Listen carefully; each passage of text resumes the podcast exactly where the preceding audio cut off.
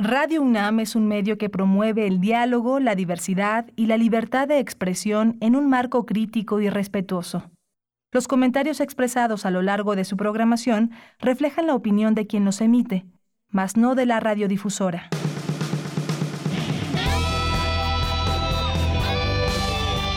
Prisma RU. Relatamos al mundo.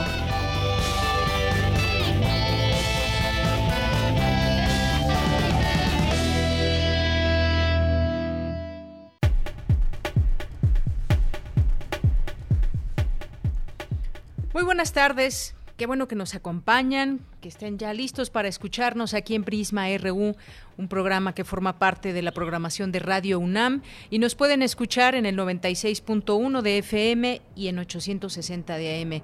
También en www.radio.unam.mx, que es nuestra página de internet.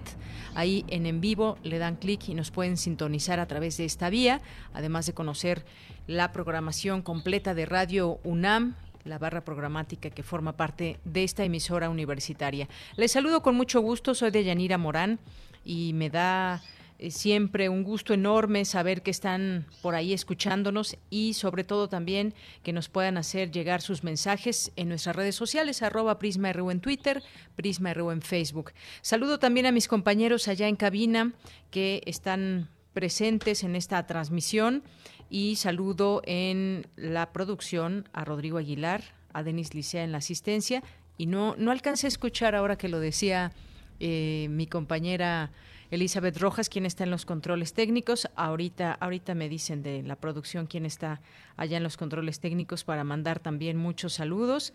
Y pues Arturo, Arturo González está por allá. Muchos saludos Arturo. Y bueno, el día de hoy vamos a platicarles, vamos a tener o tenemos más bien ya un programa para ustedes. Eh, que iremos eh, poco a poco platicando a través de las entrevistas y los temas. Uno de ellos tiene que ver con sin duda, pues este tema, una de las notas nacionales que hoy son muy comentadas y sobre todo pues habrá que analizarlo también el tema. Los fideicomisos de ciencia y tecnología, un paso eh, más cerca de desaparecer en México. Eh, hace un exhorto también la UNAM al Congreso de la Unión a no extinguir los fondos y fideicomisos para la cultura y la ciencia. Vamos a platicar sobre este tema con Antonio Lascano Araujo, que es doctor en ciencias por la UNAM, es especialista en biología evolutiva y divulgador de la ciencia, porque ayer en la Cámara de Diputados en comisiones se discutió este tema de la desaparición de eh, fideicomisos en distintas eh, en distintas áreas de la cultura, de la tecnología. Y esto sin duda pues ha destapado una serie de opiniones, análisis sobre lo que va a pasar en estas áreas. Así que vamos a platicarlo, a conversarlo con él. Y vamos a tener también eh, posteriormente un tema eh, que dieron a conocer ingenieros de la UNAM recientemente y tiene que ver con qué tan seguros son los espacios ventilados con ese tema de la COVID-19 eh, habiendo asimilado y lo que se ha mencionado que teniendo pues eh, los lugares con una adecuada ventilación pues se evitan los contagios. Pero qué tan cierto es esto vamos a platicar con Rubén Ávila Rodríguez que es coordinador de la unidad de remodelación de flujos ambientales biológicos e industriales de la Facultad de Ingeniería.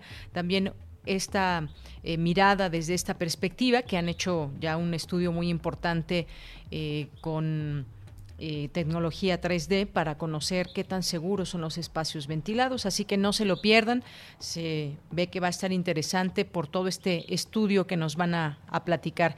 Y vamos a tener también aquí una mesa de análisis, qué pasó antes, durante y después de la marcha por el aborto legal, seguro y gratuito en la Ciudad de México. Vamos a conversar con Teresa Rodríguez de la Vega, que es socióloga y profesora en el Centro de Estudios Sociológicos de la Facultad de Ciencias Políticas y Sociales de la UNAM. Y eh, también platicaremos con Camila Martínez, que es activista y estudiante de la Facultad de Ciencias Políticas de la UNAM. Vamos a tener estas eh, perspectivas sobre lo que sucedió el día lunes, así que no se lo pierdan. Vamos a tener también hoy, que es miércoles, nuestras secciones de Dulce Conciencia, de Sustenta. Vamos a tener información cultural, información internacional, eh, que sucedió ayer en el debate entre Trump y Biden bueno, pues le tendremos aquí esta información más adelante, así que continúe con nosotros en esta en esta señal y también vamos a, a tener aquí un pequeño trabajo que nos hace llegar Margarita Castillo sobre la muerte de Quino, este reconocido dibujante argentino, creador de Mafalda. Bueno, pues lamentable esta noticia. Bien, pues vamos a continuar y desde aquí relatamos al mundo. Relatamos al mundo. Relatamos al mundo.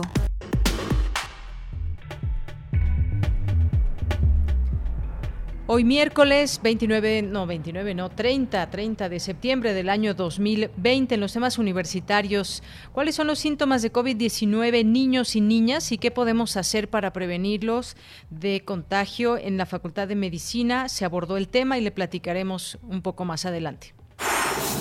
En el libro Mirada sobre la diversidad cultural, apuntes y circunstancias del etnólogo José del Val, se realiza un análisis de los pueblos indígenas y sus circunstancias. El cine es traductor de lo que se vive en la sociedad y desde la óptica de las pandemias podemos tener otra comprensión. En temas nacionales, un día a un día de que la Corte emita su resolución sobre la consulta sobre juicio a cinco expresidentes, el mandatario Andrés Manuel López Obrador aseguró que pese a que eh, a que la rechace, buscará llevarla a cabo a través de una reforma a la Constitución. La Secretaría de la Función Pública informó que el regreso a las oficinas de los servidores que trabajan en la Administración Pública Federal será el próximo 5 de enero y no a partir de mañana como estaba previsto. Integrantes de la Coordinadora Nacional de Trabajadores de la Educación amanecieron bloqueando las vías del tren en al menos tres puntos de Michoacán. El alcalde de Temosa, Chihuahua, Carlos Ignacio Beltrán Bencomo, fue hallado ejecutado esta mañana en una carretera de la zona serrana del estado. En temas internacionales, seis de cada diez observadores del debate dijeron, el debate de Estados Unidos, dijeron que el ex vicepresidente Joe Biden tuvo un mejor desempeño y solo el 28% dice que fue el presidente Donald Trump, según una encuesta de CNN. Rusia patentó su segunda vacuna contra la COVID-19 denominada Epiva Corona. El humorista gráfico argentino Joaquín Salvador Lavado, eh, mejor conocido como Quino, creador de Mafalda, murió hoy a los 88 años de edad. Prisma RU. Relatamos al mundo. Bien, es la una de la tarde con 11 minutos. La Secretaría de Salud informó que México llega a los 77.163 muertos por coronavirus y a los 738.163 casos confirmados. Por su parte, la Secretaría de la Función Pública eh, ha dado a conocer hoy en el Diario Oficial de la Federación que los burócratas regresarán a las oficinas hasta el 4 de enero del siguiente año para evitar contagios de COVID-19. Campus RU. Bien, en nuestro campus del día de hoy, cuando es la una con 12 minutos, vámonos a la siguiente información de mi compañera Virginia Sánchez. ¿Cuáles son los síntomas de COVID-19 en niños y niñas? ¿Qué podemos hacer para prevenirlos? Se discute este tema se ha abordado en la Facultad de Medicina de la UNAM y saludo con mucho gusto a Vicky, que ya está en la línea telefónica. Vicky, buenas tardes, bienvenida. Hola, ¿qué tal, de ya Muy buenas tardes a ti y al auditorio de Prisma RU. En los casos de COVID-19 en niñas y niños a nivel global, del 45 al 90% son asintomáticos o tienen enfermedad, enfermedad leve, por lo que hasta el momento se desconoce la verdadera incidencia de la pandemia en pacientes pediátricos, ya que en la mayoría de los países las pruebas se realizan en pacientes sintomáticos. A nivel global, la cifra promedio de infantes confirmados es del 2%. En el caso de México, hasta el día de ayer, se reportan 28.570 pacientes confirmados en menores de 19 años, es decir, un 3.9% del total de los casos, y el 91% de ellos han sido ambulatorios. En cuanto a las defunciones, se tiene un registro de 269 infantes que han fallecido por esta enfermedad, lo cual representa el 0.34% del total. En el 56% de los casos el contagio ha sido por vía familiar. Sin embargo, también se ha demostrado que la lactancia no es factor de riesgo, por lo que se recomienda mantenerla en los recién nacidos con las medidas de protección. Así lo señaló, señaló Ana Carolina Sepúlveda Vildosola, académica de la División de Estudios de Posgrado de la Facultad de Medicina, durante la charla Síntomas de COVID-19 en niños y niñas, quien señala que existen dos factores de riesgo en los pacientes pediátricos, ser menor de un año y tener una comorbilidad. Sobre cuáles son esas comorbilidades y algunas condiciones de vulnerabilidad, esto es lo que dijo. Escuchemos. Al igual que con los adultos, los pacientes que tienen obesidad, diabetes, asma, enfermedad pulmonar crónica, anemia de células falciformes, inmunosupresión, enfermedades de origen genético, enfermedades neurológicas o metabólicas o malformaciones cardíacas pueden tener un mayor riesgo de presentar una enfermedad grave. En Estados Unidos también se reporta que hay una mayor tasa de hospitalización en niños de origen hispánico y latino y en niños de raza negra comparados con los niños de eh, caucásicos. La OMS reporta también una mayor vulnerabilidad en niños refugiados, migrantes y desplazados, deprivados de la libertad o aquellos que no tienen hogar o viven en zonas marginadas, los eh, pacientes pediátricos con discapacidades o que viven en zonas de conflicto. Sobre los síntomas de COVID-19 en niños y niños son muy similares, dijo, a los que presentan los adultos, pero de menor intensidad siendo fiebre, tos, fatiga, cefalia, rinorrea, náusea, vómita y dolor abdominal los que se presentan con mayor frecuencia. Sobre las medidas de atención que requieren, esto es lo que detalló. Escuchemos. En general, los niños solo requieren medidas generales durante su enfermedad que consisten en una adecuada alimentación e hidratación, mantener reposo, vigilancia de signos de alarma y un adecuado control de la temperatura. En caso de requerir manejo hospitalario, eh, se iniciará con aporte de oxígeno para mantener una saturación mayor de 95% y en caso necesario, se brindará sedación, manejo con esteroides, con anticoagulantes, apoyo ventilatorio y hemodinámico de acuerdo a la evolución del paciente. Bueno, Deyanira, pues auditores, lo que escuchamos en esta charla síntomas de COVID-19 en niños y niñas que pues ofreció la doctora Ana Carolina Sepúlveda de la Facultad de Medicina de la UNAM. Muy bien, Vicky, pues muchísimas gracias. También un tema importante, saber qué sucede en los niños y cuál es la prevalencia, y son datos que se arrojan interesantes en este sentido también para conocer la realidad de la niñez y la COVID-19, sobre todo en estos grupos que mencionabas también de niños refugiados y niños que tienen ciertas eh, condiciones específicas de vida. Gracias, Vicky. Gracias a ti, ya Un abrazo y hasta mañana. Hasta mañana. Nos vamos ahora con Cristina Godínez. El cine es traductor de lo que se vive en la sociedad. Cuéntanos, Cristina, buenas tardes. Buenas tardes, Deyanira. Un saludo para ti y para el auditorio de Prisma RU. Como parte del ciclo de conferencias virtuales La ciudad y la pandemia, temas urbanos del Programa Universitario de Estudios sobre la Ciudad, el doctor Mauricio Sánchez Menchero, director del Centro de Investigaciones Interdisciplinarias en Ciencias y Humanidades, reflexionó sobre cómo han afectado y cómo han sido representadas diversas pandemias en la pantalla grande. El académico dijo que el cine es traductor de lo que se vive en la sociedad. Y como tal, si se miran este, estas películas, a partir de la óptica de las pandemias, pues arroja información que a lo mejor no aparecerían ante nuestra vista si no estuviéramos en esta clave. Entonces, a lo que les invito, las invito hoy es a que compartamos este, nuestra propia experiencia visual, nuestra propia cultura visual. Aquí apenas es una, una muestra mínima lo que les vengo a compartir,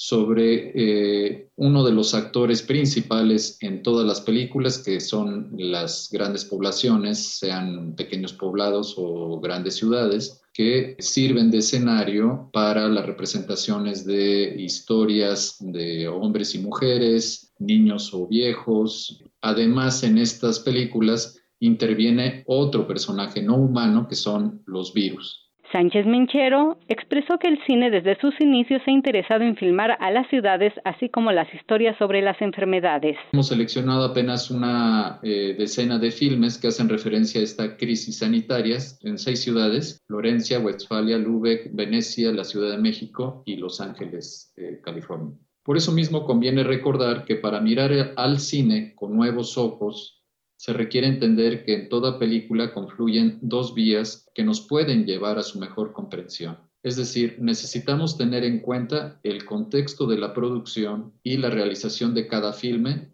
lo mismo que las tramas que nos relatan. En otras palabras, debemos aprender a entender y comprender al cine en la historia y a la historia en el cine. Por último, Deyanira, el doctor Mauricio Sánchez nos invita a ver desde esta perspectiva los filmes Nosferatum, Muerte en Venecia, Nazarín, La Casa Chica, El Castillo de la Pureza, El Año de la Peste y El Último Hombre. Este es mi reporte. Buenas tardes. Muchas gracias, Cristina Godínez. Gracias por esta información y ahí también estas recomendaciones de películas. Vámonos ahora con Cindy Pérez Ramírez. Presentan el libro Miradas sobre la diversidad cultural, apuntes y circunstancias. ¿Qué tal, Cindy? Muy buenas tardes. Adelante. Deyanira, muy buenas tardes a ti y a todo el auditorio. Mirada sobre la diversidad cultural es una serie de ponencias, conferencias, entrevistas y textos inéditos del etnólogo José del Val en los que aborda cuestiones como la identidad, la interculturalidad, los derechos de los pueblos indígenas, la multiculturalidad, la educación, la importancia de los idiomas originarios, la desigualdad y lo que el autor define como pobretología. Durante la presentación editorial del texto realizada en el marco de la Feria de Libros de Antropología e Historia, el autor José del Val director del Programa Universitario de Estudios de la Diversidad Cultural y la Interculturalidad, habló de la necesidad de crear una figura de procurador de los pueblos indígenas. La única forma en que todo ese conjunto complejo, eh, barroco de derechos de los pueblos indígenas no tienen una institución que sea la que verifique que se cumple el asunto. ¿no? El otro tema que también me parece significativo es eso de la construcción de la pobretología, ¿no? Eso de caracterizar a una gente como pobre y empezar a medirla, ¿no? No hay una comprensión profunda de los fenómenos que, que están en la base, que esa es la que me parece a mí producir reflexión, porque todas las categorías sociales con las que estamos operando no han sido decodificadas, descolonizadas. En tanto, Rafael Pérez Taylor, director del Instituto de Investigaciones Antropológicas de la UNAM, indicó que las culturas originarias son siempre analizadas desde un punto de vista occidental. Hay una discriminación de estas otras culturas. Digamos, regularmente todos los, los diferentes estados nacionales intentaron ver a estos grupos con una sola mirada, una sola mirada que disminuye y es una acción desde el poder colonizador que estos grupos no eran más que una mano de obra barata y la ocupación de sus territorios empieza a generar grandes desplazamientos y nuevos procesos migratorios. De esta manera, ir viendo cómo se van, digamos, van quedando a, una deriva y se van a producir ciertos medidas de, de resistencia. ¿no? Deyanira, este es el reporte del libro Miradas sobre la diversidad cultural, apuntes y circunstancias del etnólogo José del Val. Muy bien, muchísimas gracias Cindy, muy buenas tardes. Muy buenas tardes. Hasta luego, continuamos. Porque tu opinión es importante, síguenos en nuestras redes sociales, en Facebook como Prisma RU y en Twitter como arroba PrismaRU. Es la una de la tarde con 22 minutos. La UNAM exhortó al Congreso de la Unión a no extinguir los fondos y fideicomisos para la cultura y la ciencia. Lo anterior a través de un comunicado firmado por las coordinaciones de investigación científica, de humanidades, de difusión cultural y de igualdad de género de la UNAM. En el documento, la UNAM también hace un llamado para que se destinen recursos suficientes para la ciencia, educación y cultura. Y es un tema que hoy traemos a colación para poder hablar de el mismo, al análisis y lo que lo que confluye en todo esto, porque después de conocer esta información de que desaparecerán fideicomisos, bueno, pues por espacio de cuatro horas y media, legisladores de las diferentes fuerzas políticas que integran la Comisión de Presupuesto y Cuenta Pública de la Cámara de Diputados debatieron ayer la iniciativa de Morena para desaparecer 109 fideicomisos y fondos destinados a diversos sectores, con el fin de destinar estos recursos a la tesorería de la Federación y reasignarlos a temas de salud. Esto, sin duda, pues ha generado una serie de preocupaciones y también de saber cómo, pues cómo cómo va a seguir de aquí en adelante eh, el apoyo a ciencia y tecnología. Hemos invitado hoy, y como siempre, muy amable, el doctor Antonio Lascano Araujo, que es doctor en ciencias por la UNAM, es especialista en biología evolutiva y divulgador de la ciencia. Doctor, pues bienvenido, muchas gracias por estar aquí en, en Prisma RU de, de Radio UNAM. Y yo empezaría con esta primera pregunta, doctor. ¿Qué opina sobre este tema de los fideicomisos, pero sobre todo esta parte de ciencia y tecnología, recursos que serán reorientados, nos dicen, de ser aprobada esta iniciativa, a salud? Bueno, lo primero que hay que decir de, Yanira es que eh, en realidad este fin de los fideicomisos hay que verlos como una requisa, como una expropiación, como una expropiación de recursos que no son del gobierno federal, sino que en realidad eh, se han obtenido por eh, procesos autogestionarios, por donaciones de terceros, etcétera. Y el acabar con los fideicomisos para destinar el dinero que no es del gobierno federal a proyectos no definidos, sin políticas claras de cómo se van a usar del, del gobierno federal, eh, lo que significa es un golpe brutal a la investigación científica, a la investigación académica, ese es un dinero que ha servido para darle continuidad a la investigación, es un dinero que ha servido para renovar la infraestructura material. sea, en ciencia necesitamos eh, cromatógrafos, computadoras, telescopios, etcétera, que se van quedando atrasados, que es necesario mantener y renovar. Y sobre todo, para mí esta es la parte más grave, son recursos que han servido para darle becas a los estudiantes. Un caso muy concreto es el CIDE, eh, donde hay 200 estudiantes que quedan inermes ante ante la desaparición de los fideicomisos si esto ocurre. Eh, a mí me sorprendió muy, muy terriblemente el comentario que hizo ayer uno de los diputados de Morena, no sé su nombre, pero claramente llevaba la voz cantante en el grupo que ayer estuvo. Mario Delgado, doctor. Eh, puede ser, sí. Eh, no, Mario Delgado. ¿No? Eh, era de los que estaban sentados ahí en las mesas. Mm, Mario Delgado tiene cosas para reclamarle, al menos desde mi punto de vista. Pero este diputado dijo con una sangre fría y un cinismo que lo único que producían los investigadores con ese dinero eran artículos eh, de investigación. Bueno, ¿cómo cree él que se comunica la investigación? ¿Cómo cree él que se dan a conocer las nuevas vacunas, los nuevos medicamentos, los nuevos descubrimientos?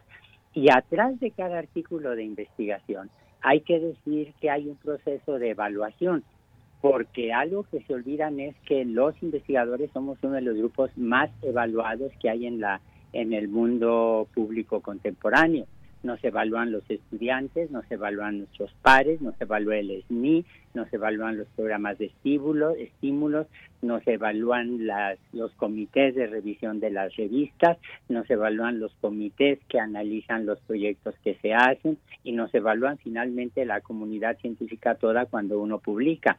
Ya quisiera yo ver que la labor de un diputado como el que dijo esto fuera evaluada con el mismo rigor y con la misma profundidad. Bien, doctor, pues sin duda esto es muy interesante lo que está lo que está planteando porque pues se ve claramente cómo, cómo, se daría esta afectación, un, como dice usted, un golpe brutal a la, a la investigación. Y en este sentido eh, en esta reorientación de recursos, si hablamos de transparencia, que es hacia allá también donde quisieron llevar la, la, plática estos diputados, eh, ¿cómo debería ser esta reorientación? Porque entiendo que no es que se queden sin recursos las áreas que hoy son beneficiadas con los fideicomisos, solo que será de otra manera que aún no sabemos, pero que no se quedarían sin recursos. Bueno, que primero habría que ver si eso efectivamente va a ocurrir porque no hay que olvidar que desde los primeros días en que tomó posesión el licenciado López Obrador, se caracterizó por un desdén y una incomprensión, incomprensión de cómo funciona el mundo académico y en particular cómo funciona la ciencia.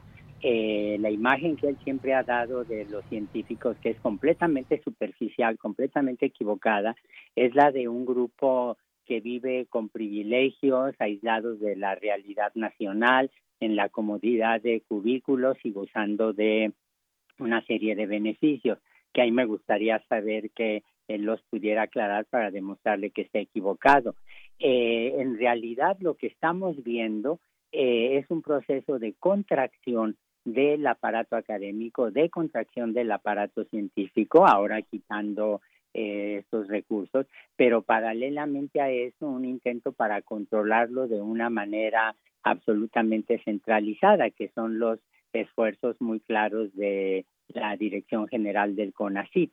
Es decir, lo que nosotros estamos viendo es una incomprensión de la importancia de la investigación científica y nada más para subrayar un punto importante, déjeme decirle que eh, el fin de los fideicomisos que afectaría, por ejemplo, de una manera gravísima a los centros públicos de investigación que hacen ecología, sismología, eh, climatología, inventarios de recursos naturales, estudios sociológicos, de preservación de lenguas, etcétera. Eh, ese, en el caso específico del Sinvestav, eh, el, el fin de los fideicomisos va a afectar directamente en este momento alrededor de 60 proyectos de investigación en donde los colegas del Sinvestav están buscando pruebas más rápidas para el COVID, mejores terapias, vacunas, eh, diseño de eh, compuestos para inhibir la reproducción del virus de COVID-19, etcétera. Entonces cuesta mucho trabajo entender eh, la ceguera política cuando en realidad lo que están haciendo es eh, echar dinero sin fondo a un eh, a un hoyo negro eh, porque ese dinero una vez que se lo acaben se lo acaban y no es claro cómo se va a poder reponer. Claro.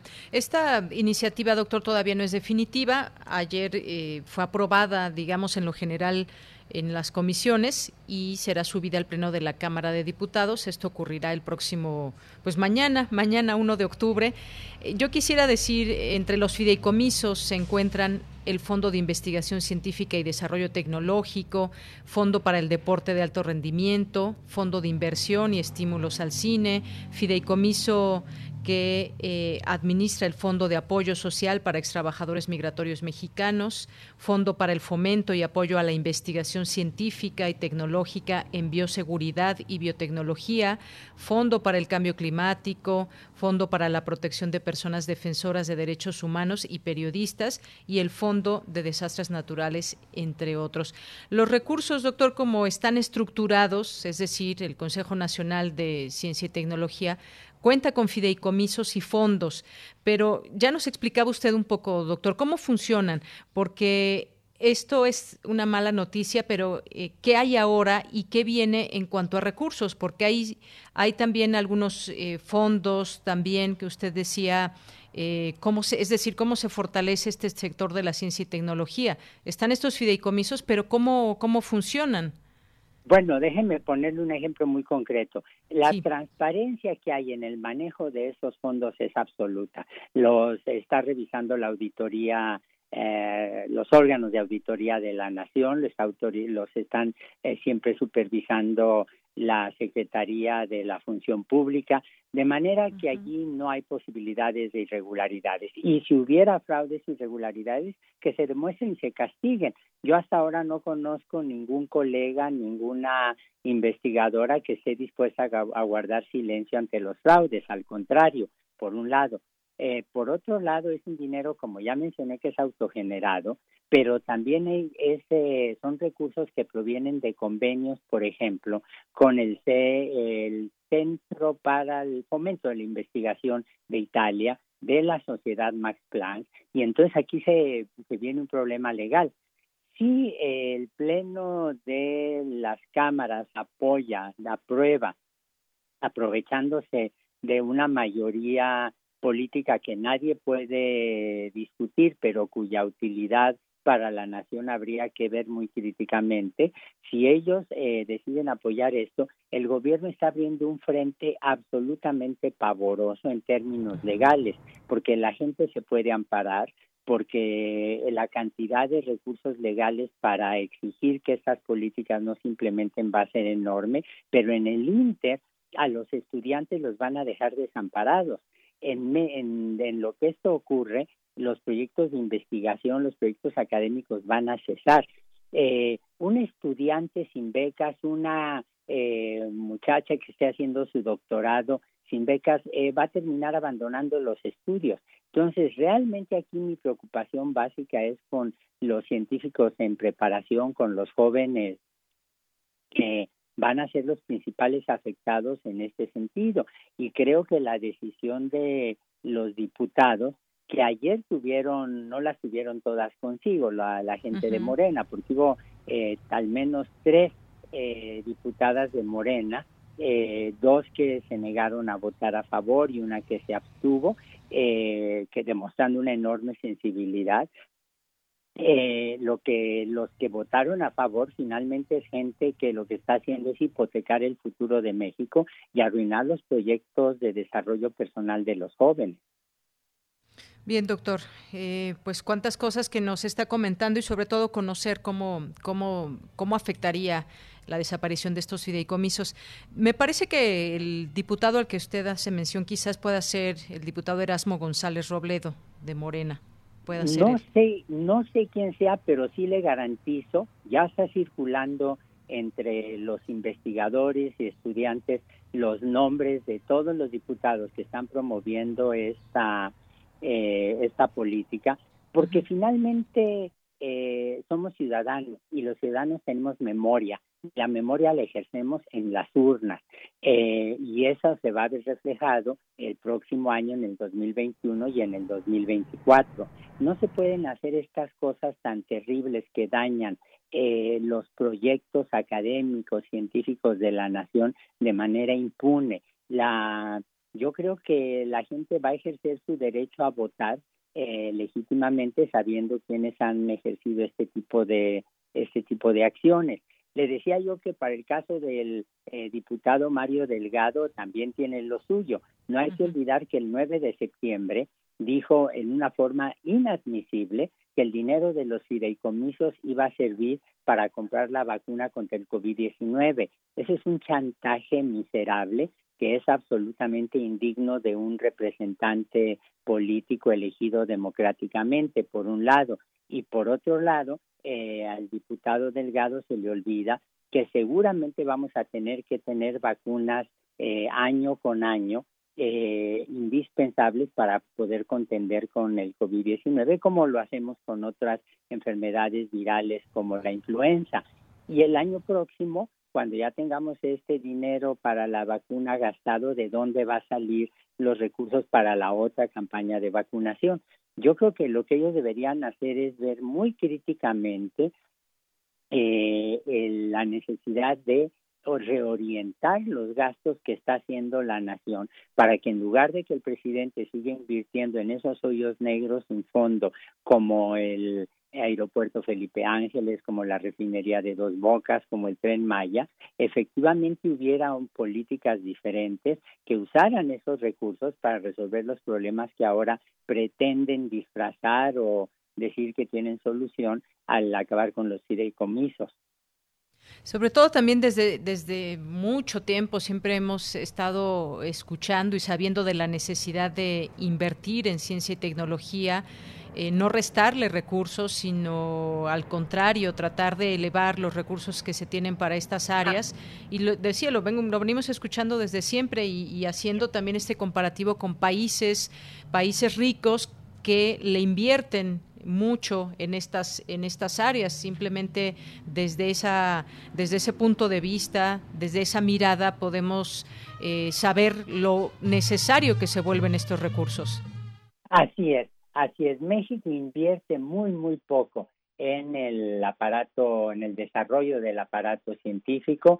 Es una inversión que es una inversión a corto, mediano y largo plazo, porque los dividendos los vamos a ver reflejados cuando se hace una inversión correcta en las futuras generaciones de investigadores, de investigadoras, y el no hacerlo, insisto, es hipotecar el futuro, es estar viendo solamente eh, por parte de los legisladores que están apoyando esta iniciativa, es estar viendo únicamente en su presente político y no en el futuro de la nación. Bien, y por último, doctor, le preguntaría, ¿hay alguna manera de generar recursos sin esta transferencia federal, recursos de donaciones autogenerados en un, en un escenario hipotético? ¿Qué se podría hacer?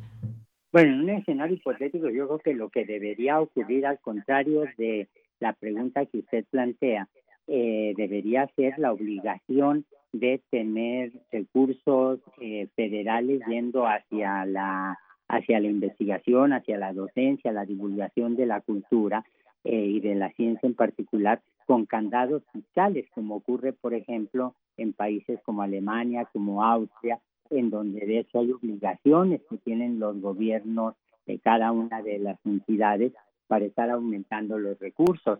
Eh, cuando uno ve la forma en que algunos países han controlado eh, con bastante más éxito que nosotros la pandemia, uno se da cuenta que tienen una comunidad científica muy fortalecida. Eso es exactamente lo que se requiere.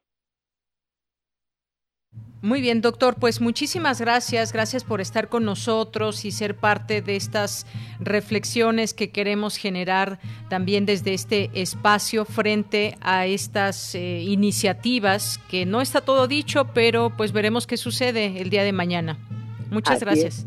De, de, Yanira se lo agradezco mucho y déjeme también agradecerle a la universidad la postura tan firme que ha tomado en defensa del desarrollo de la cultura en general y de la ciencia en particular con las declaraciones que los comunicados que se emitieron ayer y antier precisamente en esta dirección. Así es. Doctor, pues muchísimas gracias. Un abrazo. Igualmente, Deyanira, que esté bien. Hasta luego. Gracias, hasta luego.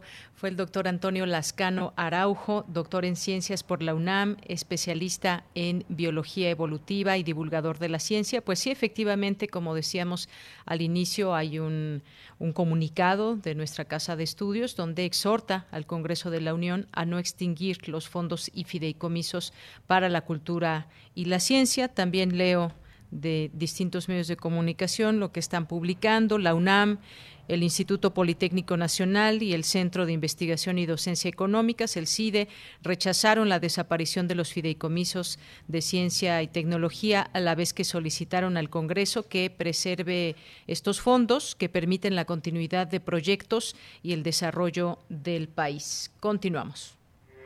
Porque tu opinión es importante, síguenos en nuestras redes sociales, en Facebook como Prisma RU y en Twitter como arroba PrismaRU. RU. Relatamos al mundo.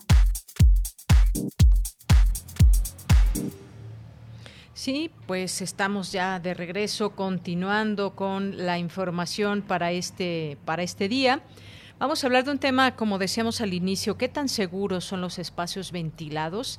Habiendo asimilado no sin cierta dificultad que el coronavirus no solo se transmite por las gotículas de saliva, sino también por los aerosoles emitidos por las personas, la sociedad parece encontrar algo de tranquilidad en los espacios ventilados. En una visita, por ejemplo, al mercado, al supermercado, pues se advierte cierta seguridad al ser espacios grandes eh, que tienen pues sí esas dimensiones enormes eh, que se permite la circulación del aire y con ello la sustracción de pequeñas partículas de esta enfermedad. Lo mismo que en otros en otros sitios incluso en el transporte público aun cuando de pronto puede ser estrecha convivencia que no deja de ser un riesgo inevitable para quienes eh, no tienen otra alternativa más que transportarse en, el transporte público, las eh, corrientes de aire que ingresan por las ventanas abiertas pueden ofrecer un respiro ante la sensación de infección inminente. Pero, ¿es realmente así? ¿O qué tanto sabemos de todo esto? Pues platiquemos de este tema con el doctor Rubén Ávila Rodríguez, que es coordinador de la Unidad de Modelación de Flujos Ambientales, Biológicos e Industriales de la Facultad de Ingeniería. ¿Qué tal, doctor? ¿Cómo está? Bienvenido. Buenas tardes. Buenas tardes, muy buenas tardes. Muchas gracias por la oportunidad de dar a conocer nuestros estudios que llevamos a cabo en la UMOFAB y la Facultad de Ingeniería. Muchas gracias. Pues gracias a usted, doctor, por eh, convidarnos de, esta, de estos estudios. Los resultados de, un intenso estudio justamente realizado por ingenieros de la UNAM permite dilucidar que la mera circulación de aire que proviene o que proveen algunos sistemas de ventilación no representa necesariamente una forma de evitar la, la, concentración de partículas con potencial infeccioso. ¿Nos podría explicar cómo llegan a estas conclusiones, doctor? Claro, mire usted, nosotros haciendo uso de, los modelos matemáticos y computacionales se han desarrollado durante más, cerca de 40 años en, la Facultad de Ingeniería, eh, por un servidor de usted y por mis eh, colegas, eh, colaboradores y mis estudiantes y ex estudiantes de maestría y doctorado y licenciatura. Hemos dado, nos hemos dado la tarea de modelar y simular la dispersión de, la trayectoria de partículas en gotas de saliva en este caso, en espacios públicos confinados, que pueden ser las salas de hospital, los, eh, como usted mencionó, los el transporte público, ¿no? Y además también salones de clase. Y hemos nosotros identificado efectivamente eh, si tenemos corrientes de aire simuladas a través de métodos computacionales, eh, determinamos la trayectoria de las partículas. Obviamente la concentración, la precipitación, hacia dónde se van a impregnar estas gotas de saliva, ¿no? Y definitivamente eh, en, función de las corrientes de aire, entonces bajamos, se baja la concentración de las gotas de saliva, implicando en consecuencia el riesgo hacia, hacia la población disminuye.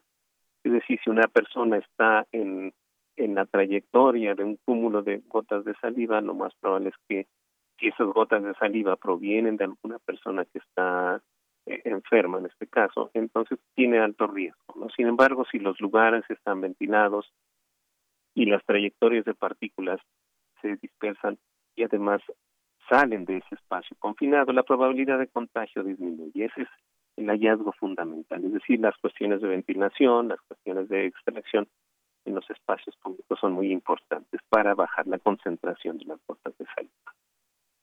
Así es. Ahora bien, eh, recurriendo a todos estos eh, elementos que tuvieron en el estudio, eh, yo le preguntaría, este punto es importante hablar de qué es mejor, ventilación o extracción y qué implica cada una de ellas. Por ejemplo, de qué lugares estamos hablando eh, si nos puede explicar también, por ejemplo, qué sucede eh, con este aire y las partículas en un mercado público o en el supermercado, quizás un, espacio como un transporte público. Claro, mire, todo depende de los de la capacidad que tengan esos sistemas de ventilación o extracción. Nuestros resultados han implicado necesariamente que la extracción es muy importante, es fundamental, la extracción de aire, ¿no? Sin embargo, si nosotros estamos incorporando aire, si estamos inyectando aire hacia el, hacia el recinto semiconfinado, entonces sí hay un poco mayor riesgo hacia la población, porque inyectando aire hacia el espacio confinado únicamente tenemos recirculación del aire en ese espacio. Sin embargo, la extracción es muy importante porque entonces permite renovar, permite renovar el, aire que, que está siendo respirado y que está transportando las gotas de saliva emitidas por las personas. Definitivamente uno de nuestros hallazgos importantes en espacios cerrados es la extracción, es decir, los extractores deben de estar actuando de manera adecuada. Además, los sistemas de ventilación natural, como es el caso del transporte, del transporte público, y recomendamos que las ventanas estén abiertas para que exista mayor recirculación de aire y la concentración de las gotículas disminuya.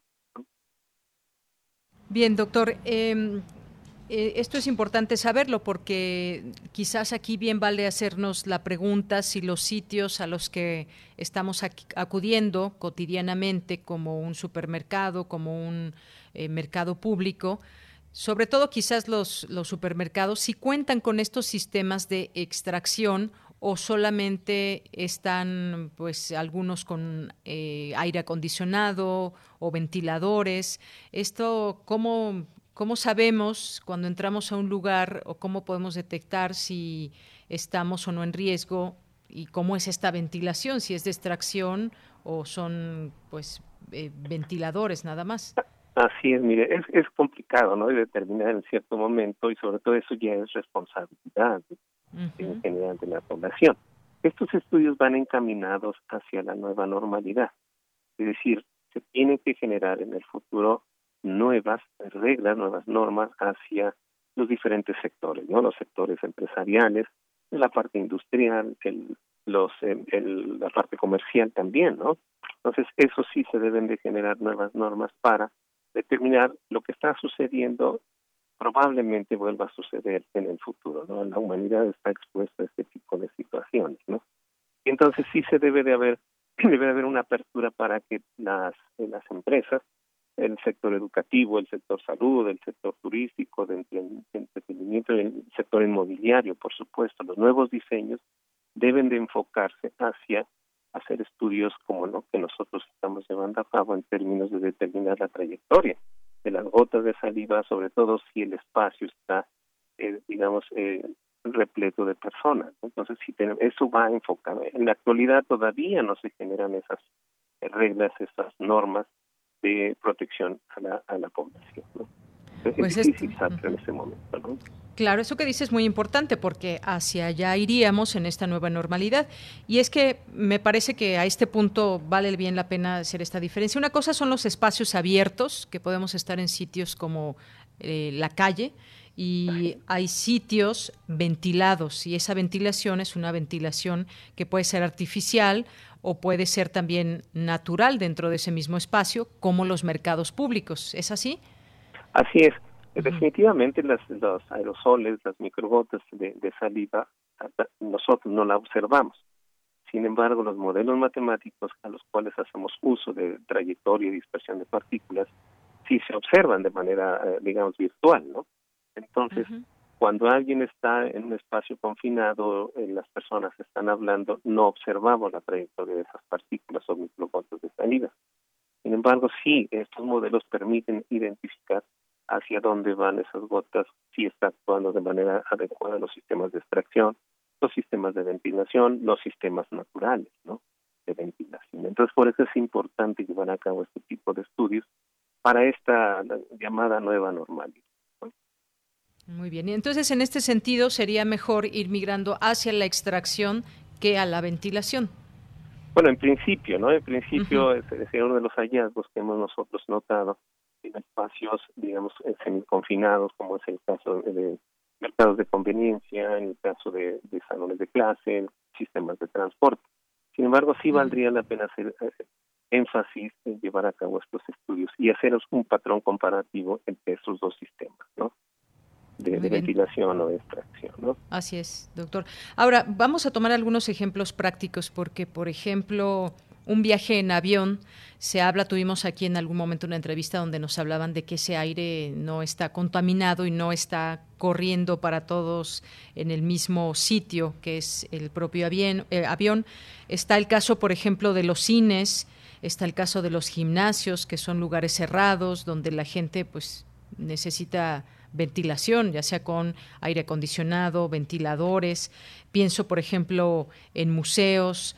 Todo esto eh, ¿Actualmente se sabe cómo está ocurriendo ese tema de la ventilación? Definitivamente yo, yo eh, diría que no, porque eh, estos estudios no se han llevado a cabo. Se han tomado las medidas correspondientes adecuadas por a través de los gobiernos a nivel internacional. Usted sabe de la sana distancia, de no incorporar muchas personas en lugares cerrados conforme se va abriendo las economías. Sin embargo, diría yo, es muy recomendable llevar a cabo este tipo de estudios. Son complicados, es complejo llevar a resolver las ecuaciones que nosotros estamos familiarizados, las ecuaciones de la mecánica de los fluidos. Entonces, eh, actualmente no se, no se llevan a cabo estos tipos de estudios. En el caso de los aviones hay una anécdota, efectivamente, en una, en una empresa internacional donde el piloto eh, transportó a unas personas hacia un país y el piloto no tenía eh, esta enfermedad cuando regresó a su país de origen, este, eh, eh, fue detectado con la enfermedad. Dio positivo. así es, fue, dio positivo y entonces es necesario llevar a cabo también una evaluación de los sistemas de ventilación. Ahora, en este punto quisiera yo hacer mención que nuestra actividad va enfocada a determinar la trayectoria de las microgotas de saliva. Aquí quisiera yo aprovechar este, este espacio que ustedes nos brindan para hacer un llamado a la comunidad eh, de la salud, porque nosotros necesitamos incorporar eh, la carga viral hacia nuestros microgotes de saliva y determinar con el auxilio de, las eh, personas dedicadas al ámbito de la salud, los virólogos, los aerobiólogos, para que se determine de manera conjunta cuál es la concentración requerida para que una persona le salga positivo, ¿no? Entonces, sí, nosotros estamos determinando trayectorias de, gotas de saliva o evaporación. Sin embargo, hace falta esa componente, ¿no? Porque en realidad, bajo cierta concentración de estas gotas de saliva, que son que vienen eh, cargadas con el virus, eh, están afectando a la humanidad. Eso es un punto muy importante. Y sí, yo hago un llamado a las personas de ese sector salud que eh, incorporemos de manera conjunta eh, a través de, los especialistas de salud de la UNAM, en este caso, para que determinemos y demos alguna respuesta adecuada a toda esta incertidumbre que existe de, la, de los contagios de la población. Claro.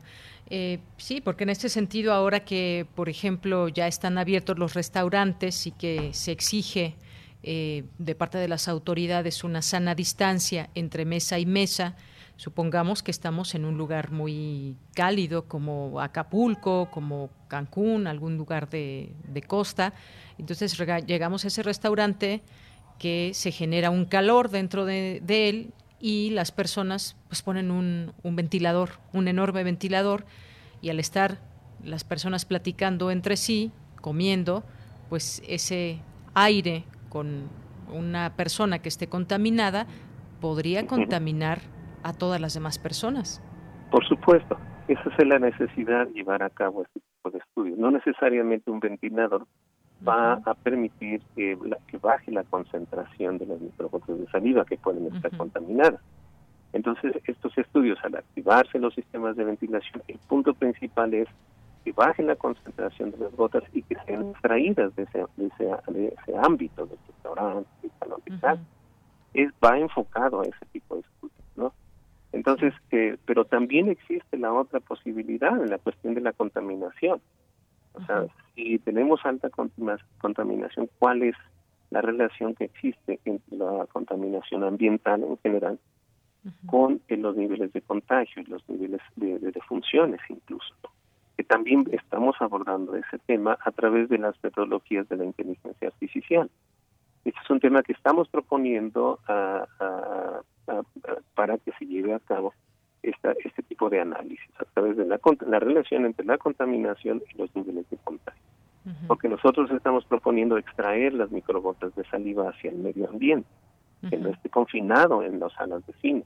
Sin embargo, también viene la componente atmosférica que va a transportar esas microgotas de saliva. Probablemente se impregnen en las, las eh, pequeñas PM2.5, por ejemplo, y sean transportadas por el medio ambiente hacia ciertas zonas de, alta concentración, que también la población está en riesgo, ¿no?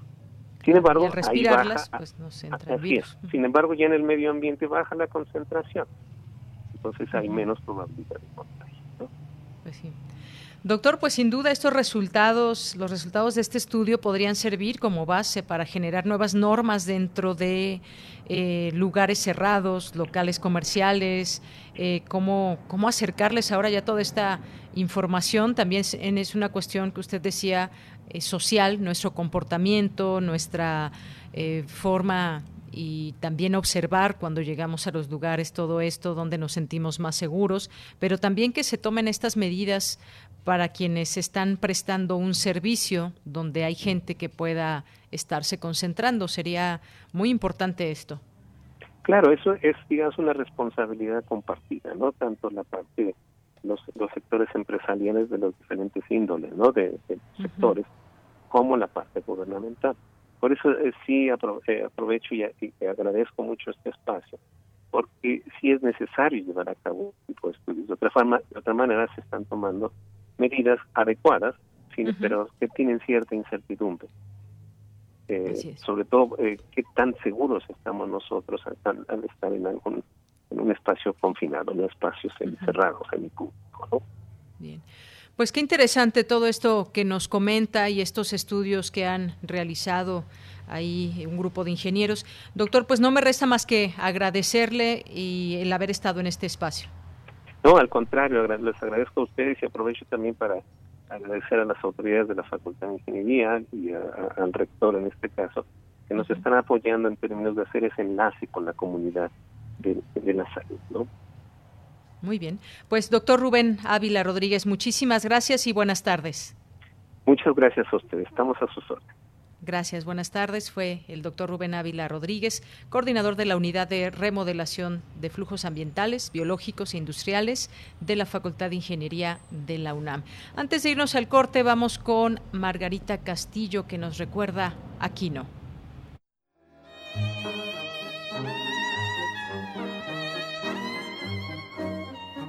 Joaquín Salvador Lavado Tejón, mejor conocido como Quino, nos comparte un pensamiento. A mí me gustan las personas que dicen lo que piensan, pero por encima de todo, me gustan las personas que hacen lo que dicen.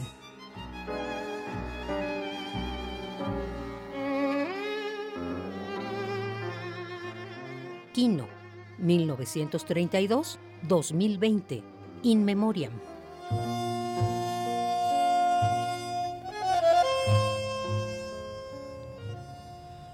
Quino, que falleció a la edad de 88 años, la primera historieta de Mafalda, esta niña inteligente, irónica, preocupada por la paz mundial, la justicia, los derechos humanos y que no se cansaba de hacer preguntas. La primera, primera historieta se publicó en 1964. Se tradujeron a más de una docena de idiomas y se publicaron en diarios y revistas en todo el mundo. Bueno, pues hoy se recuerda, por supuesto, a su creador. Eh, siempre se le recuerda a estas historietas. ¿Quién, ¿Quién no ha leído alguna vez estas historietas o incluso estas eh, compilaciones? Que se tienen de las historietas de Mafalda. Bueno, pues vamos a ir al corte, ya son las dos de la tarde y regresamos a la segunda hora de Prisma RU. Prisma RU. Relatamos al mundo.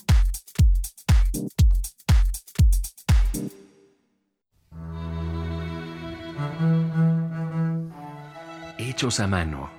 Secretos. De edición limitada. Irrepetibles distintos, diversos, nuevos. Afuera de las grandes librerías aún existen los libros. Existen los otros libros.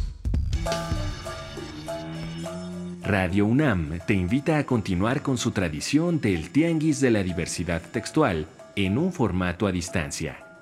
Los otros libros Entrevistas y presentaciones de libros y editoriales alternativas a través de Facebook Live. Sábados a las 19 horas en la página de Facebook de la sala Julián Carrillo. Si solo leemos lo que todos leen, solo sabremos lo que todos saben. Radio UNAM, Experiencia Sonora. Saúl llega hasta donde empieza Luisa y donde termina Luisa empieza Sandra. Rafa empieza aquí y Fátima ayuda a que suceda. Manuel quien abre espacio a Elena para que Natalia ayude a Liliana, a Ana y Lidia. Y esta invita a Livia quien se junta con Viviana. Víctor acepta. Para decidir quién va a ocupar los más de 21.000 cargos que se elegirán en las elecciones de 2021, tenemos que estar todas y todos. Es importante, tienes que estar. Este 2021 contamos todas, contamos todos. INE tenido como un miedo muy profundo a, a la soledad. El cristal es la droga que más he amado y más he odiado. Estoy luchando para ya no volver a consumir cristal. Me ha ocasionado el consumo de sustancias fue perder la noción de las cosas que sucedían a mi alrededor. Tuve una recaída en las adicciones muy fuerte y pues casi muero. En el mundo de las drogas no hay final feliz. El distanciamiento social y el aislamiento son medidas necesarias para los tiempos que vivimos, y donde el ocio aparece, la cultura llega a sanar. Cultura UNAM pone a tu disposición el programa Cultura UNAM en Casa, una programación variada de actividades a distancia, a las cuales puedes acceder por distintos medios digitales, artes visuales, música, danza, teatro, cine, literatura, cursos, talleres y más. Busca las distintas opciones que hemos preparado para ti en TV UNAM, Radio UNAM y en culturaunam.mx. En redes sociales puedes estar al tanto de las actividades con el hashtag Cultura UNAM en casa. Fomentamos el acercamiento social frente al distanciamiento físico. Cultura UNAM.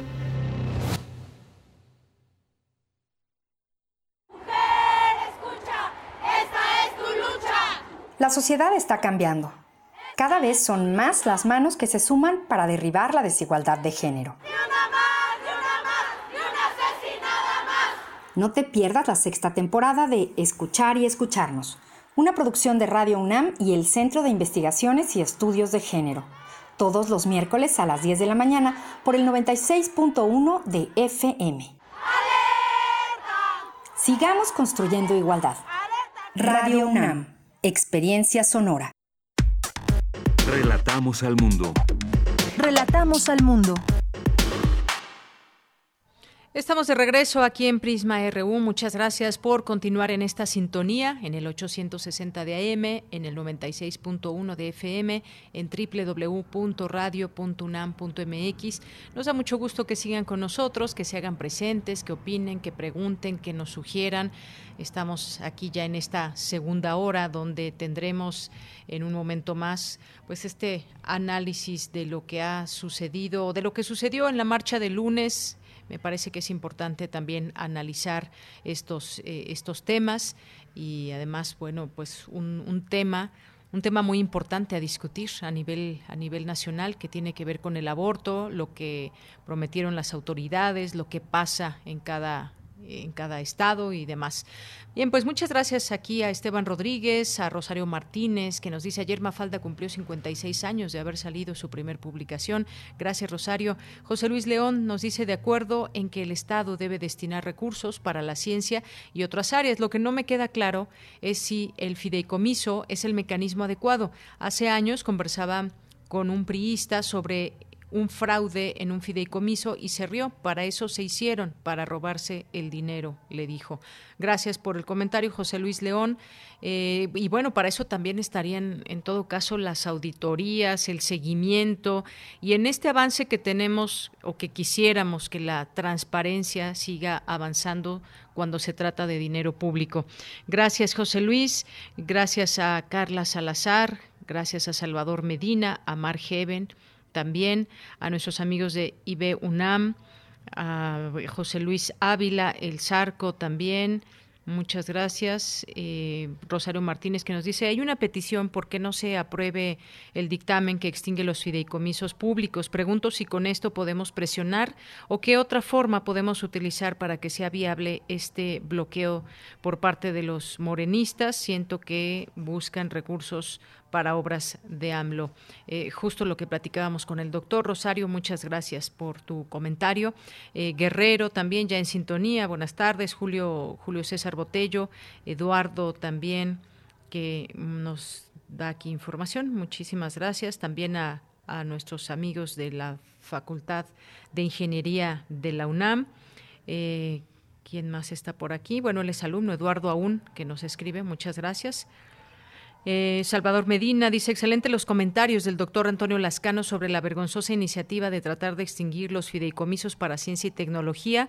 Ahora más que nunca la comunidad científica debe unirse para impedir que esta iniciativa se apruebe. Muchas gracias por el comentario. Saraí Arteaga, Javier GJ, eh, Salvador Medina, también como siempre siguiendo con gran interés su programa y en particular el tema de la extinción de fideicomisos. Es una pena, una vergüenza que el gobierno desprecie este pilar de desarrollo de cualquier país. Saludos. Armando Aguirre, un placer escuchar al doctor Lascano en Prisma RU. Mi opinión, un error más de la 4T, la iniciativa sobre desaparecer todos los fideicomisos. Morena debe prepararse para asumir el costo político en el 2021. Edgar Chávez García nos dice, ¿y qué dijeron los diputados de la oposición? No se puede asegurar que en la expropiación, lo pone entre comillas, de los fideicomisos se asegure la refinanciación de los proyectos descobijados. Por cierto, qué bueno que el doctor Lascano lo diga tan claro, los científicos no son abajo firmantes. Gracias, Edgar. Eh, Jorge Fra también, muchas gracias aquí presente.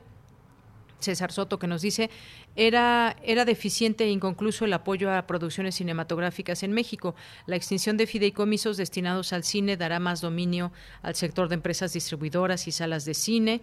Gracias, César. Gracias también por aquí a Gervasio. Javier GJ nos dice, muy buenas tardes. El debate de ayer me deja un sabor acre de la política norteamericana.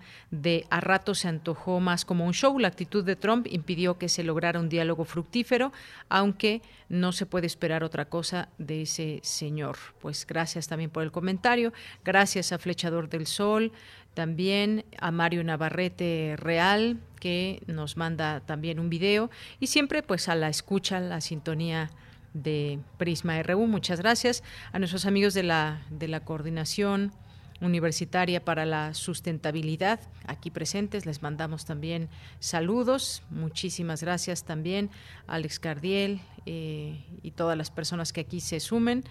Estamos aquí pendientes de sus mensajes. Muchísimas gracias. Pues nos vamos ahora a la sección de sustenta, sistemas hidropónicos, generadores de alimentos. Hoy en Sustenta mi compañero Daniel Olivares nos hablará acerca de este tema. Adelante.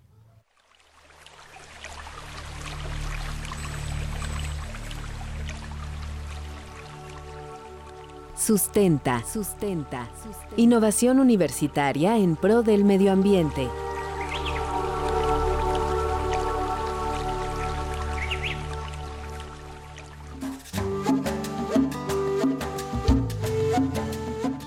Muy buenas tardes a todos los radioescuchas de Prisma RU.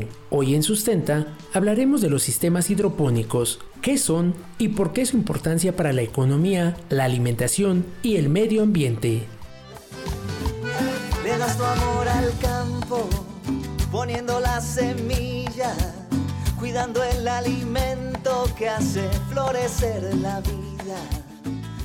La hidroponía o sistemas hidropónicos se han popularizado en las grandes urbes de todo el mundo, representando una alternativa para la generación de alimentos, inclusive de forma casera, ya que se adaptan a cualquier tipo de espacio y condiciones. Según la Real Academia Española, la palabra hidroponía proviene del griego hidro, agua, y ponos, labor o trabajo. Esta técnica hace referencia a la agricultura sin suelo. Método para cultivar plantas en cualquier espacio utilizando disoluciones minerales que aportan nutrientes, reduciendo costos de producción y fortaleciendo la economía familiar. Los sistemas hidropónicos son una técnica de producción o cultivo sin la necesidad de utilizar el suelo, es decir, los productos crecen y se alimentan de agua a través de una solución nutritiva completa, brindando las condiciones necesarias para un mejor crecimiento y desarrollo de la planta. Según el Servicio de Información Agroalimentaria y Pesquera del Gobierno Federal, existen diversos tipos de sistemas hidropónicos, sin embargo, son tres las técnicas más utilizadas. 1. Sistema hidropónico NFT. Permite cultivar hortalizas en tubos redondos o cuadrados de PVC utilizando agua con nutrientes sin ningún tipo de sustrato. Es decir, la planta dispone directamente de los minerales que necesita para su crecimiento. 2. Raíz flotante. Permite cultivar hortalizas en cajones de madera o plástico sobre una placa de unicel que flota en agua con nutrientes, facilitando el manejo y el espacio del que se dispone. 3. Sistema hidropónico en sustrato. Es de las más utilizadas para cultivar hortalizas como los jitomates, ya que por el tamaño no se pueden cultivar en las técnicas antes mencionadas. Permite utilizar sustratos como tesontle, agrolita, roca volcánica, arcilla, entre otros, que dan soporte a las plantas, protegiendo las raíces de la luz y permitiendo que tengan una correcta ventilación. Reteniendo el agua y los nutrientes que aportan todo lo que las plantas necesitan para crecer. ¿Dónde se pueden instalar los sistemas hidropónicos? El agrónomo Eduardo Calvo nos explica dónde es factible instalar un sistema hidropónico. Principalmente se hacen en, las áreas eh, metropolitanas, eh, lugares perfectos, por aquí la Ciudad de México, Puebla, eh, Querétaro, la parte del Bajío todavía, son, son lugares bastante óptimos para, para una instalación de sistemas hidropónicos. Generalmente la gente que los llega a instalar los hace principalmente sus azoteas, ¿no? Entonces requerimos de climas que, no sean ni muy húmedos ni muy calurosos para poder optimizar esa parte de la producción. En estos sistemas se pueden cultivar distintas hortalizas, plantas aromáticas y verduras, tales como acelga, alcachofa, ajo, berenjena, brócoli, calabaza, cebolla, jitomates, zanahorias, todas las variedades de lechugas y distintos tipos de chiles. Además de verduras, este método permite cultivar frutos rojos como arándanos, fresas, frambuesas y zarzamoras, así como granada, maracuyá, melón, plátano y sandía. Los sistemas hidropónicos contribuyen a la economía familiar al generar sus propios alimentos. Además, este sistema garantiza a las plantas una nutrición completa de sales y minerales, a diferencia de los cultivos de tierra, donde se emplean grandes cantidades de fertilizantes que dañan gravemente el suelo. Por ello, la hidroponía representa un beneficio al medio ambiente. La Universidad Autónoma Metropolitana Unidad Xochimilco, a través de la Coordinación de Educación Continua y a Distancia, realizará el curso virtual Diseño e Implementación de un Sistema Hidropónico, que será impartido en línea por el agrónomo Eduardo Calvo Pantoja y que tiene como objetivo adquirir el conocimiento necesario para diseñar e implementar su propio sistema hidropónico. Así como conocer los conceptos generales y el significado de la hidroponía, las diferentes técnicas de cultivo existentes en esta y sus beneficios. Este curso está dirigido a todo público interesado en el tema y se desarrollará en siete sesiones del 5 al 30 de octubre. Habla el agrónomo Eduardo Calvo. Es un curso lúdico, es muy didáctico y se trata de, inculcar a las nuevas generaciones también eh, muchas nuevas ideas positivas. Es algo que se, puede hacer en casa, que se puede hacer bien, que te, deja bastante rendimiento y, y sobre todo que aprendes. Si deseas más información acerca de este curso, puedes ingresar al sitio oficial de la UAM Xochimilco en www.xoc.wam.mx diagonal oferta educativa. Para dudas o aclaraciones, puedes contactarnos a través de las redes sociales de Prisma RU o directamente en mi Twitter. Me encuentras como arroba Daniel Medios TV. Yo soy Daniel Olivares Aranda y los espero en la próxima entrega de Sustenta. Poniendo la semilla, cuidando el alimento que hace florecer la vida. Le das tu amor al mundo, luchando día tras día. Porque tu opinión es importante, síguenos en nuestras redes sociales, en Facebook como Prisma RU y en Twitter como arroba PrismaRU. Bien, continuamos, bien, continuamos, estamos por aquí y damos continuidad aquí a, al programa y hay algunas, algunos comentarios también que nos han llegado ahorita en estos últimos minutos. Por supuesto, saludos a todos ustedes y siempre, siempre los leemos. Gaby Pterix, muchos saludos. Le mandamos saludos a Jean-François Charrier. También nos llega aquí un comentario de Verónica Ortiz Herrera que nos dice buenas tardes. Estoy de acuerdo con el doctor Antonio Lascano. Si desaparecen los fideicomisos, ni un voto más para Morena en las elecciones de 2021. ¿Por qué no le recortan al INE, que tiene un presupuesto de 27.691 millones de pesos? Salvador Medina, muchas gracias también, que nos dice aquí en homenaje al gran Quino, Joaquín Salvador Lavado Tejón, y sus atinadas viñetas tan actuales como siempre, y nos, nos comparte una que dice la derecha viene a ser la izquierda, está Mafalda viéndose al espejo, levantando la mano derecha, y en en la otra parte del cartón dice, y la izquierda viene a ser la derecha. Y al último dice, qué contubernio. Bien, pues como siempre genial, Mafalda y su creador, por supuesto, Kino. Muchas gracias, gracias eh, por todos sus comentarios. Los vamos a seguir leyendo, sobre todo pues en un momento más que entraremos a un tema que sin duda es polémico y siempre es importante conocer su su opinión. Vámonos ahora a las breves internacional con información de Ruth Salazar en la lectura Rodrigo Aguilar. Internacional RU. Anoche, el presidente Donald Trump y Joe Biden protagonizaron el primer debate rumbo a las elecciones presidenciales de Estados Unidos en noviembre próximo. Entre gritos, interrupciones e incoherencias, se podrían resumir las intervenciones de Donald Trump quien vapuleaba y se burlaba de su rival e incluso del moderador, quizás motivado por la desesperación de estar debajo de Biden en las principales encuestas. Utilizaste la palabra inteligente, dijiste que estudiaste en el estado de Delaware, pero olvidaste el nombre de tu universidad. Te graduaste con la calificación más baja o casi más baja de tu clase. Nunca uses la palabra inteligente conmigo. No hay nada inteligente en ti, Joe.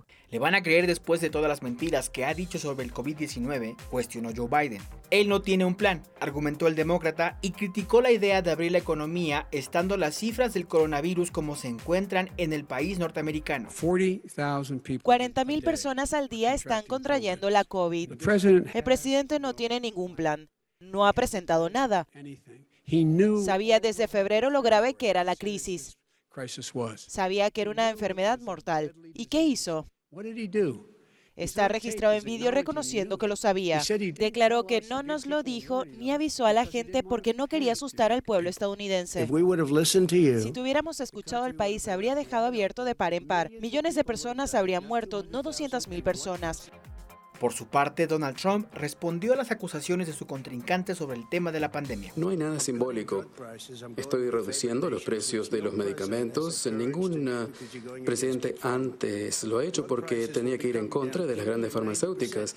Ha habido un recorte del 80 o 90%. En 47 años en el gobierno estuvo él y ¿qué hizo? No lo hizo, nadie lo hizo antes. En su oportunidad, el moderador Wallace preguntó a Trump si estaba dispuesto a pedir a las milicias y grupos nacionalistas blancos, como Antifa, que paren y no promuevan la violencia, ante lo cual el mandatario dijo que la violencia que ha visto es de la extrema izquierda. Claro que estoy dispuesto a hacerlo.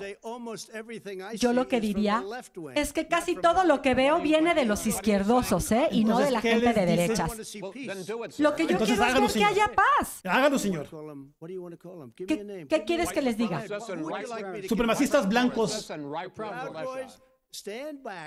¿Cómo qué quieres que diga? A ver, chicos malos, ya pórtense bien. ¿Qué es lo que quieres que diga?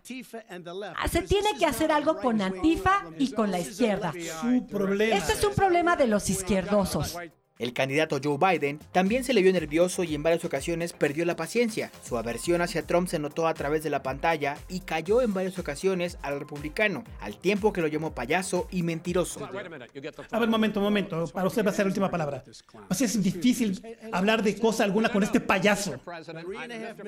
señor presidente, señor presidente. millones y medio, Joe. ¿Y por qué le pagaban esos suelditos a tu hijo? Aquí Ese dinero venía de Moscú. Aquí están las ¿eh? cosas.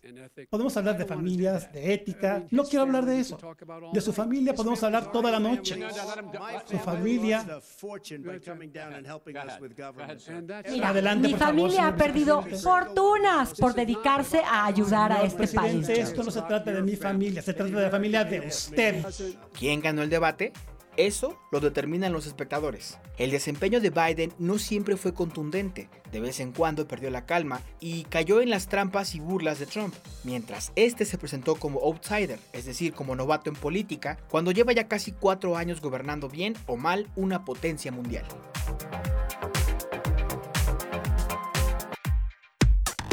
Relatamos al mundo. Relatamos al mundo. Bien, continuamos, continuamos dos de la tarde con 21 minutos. Muchas gracias también a quienes eh, nos escriben a través de nuestra red social de, de Facebook. Muchas gracias a Janet que nos pregunta. Dice, mañana inicia campaña Puma por el cáncer de mama. Están a la venta los cubrebocas rosas Puma. Yo quiero uno. ¿Saben dónde están a la venta? Bueno, vamos a investigarlo dónde. Muchas gracias, eh, Janet, por este comentario. Y gracias también a Liliana Rodríguez que nos escribe. Dice que le gusta el programa, le gusta que plantea la posibilidad de observar la realidad desde otra eh, posición y un mismo fenómeno toma otra forma dependiendo de nuestro sitio de observador. Gracias Prisma por invitarnos a mirar y comprender desde otras perspectivas. Un abrazo a todo el equipo. Gracias Liliana Rodríguez. Te mandamos también un abrazo de vuelta. Continuamos. Debate RU.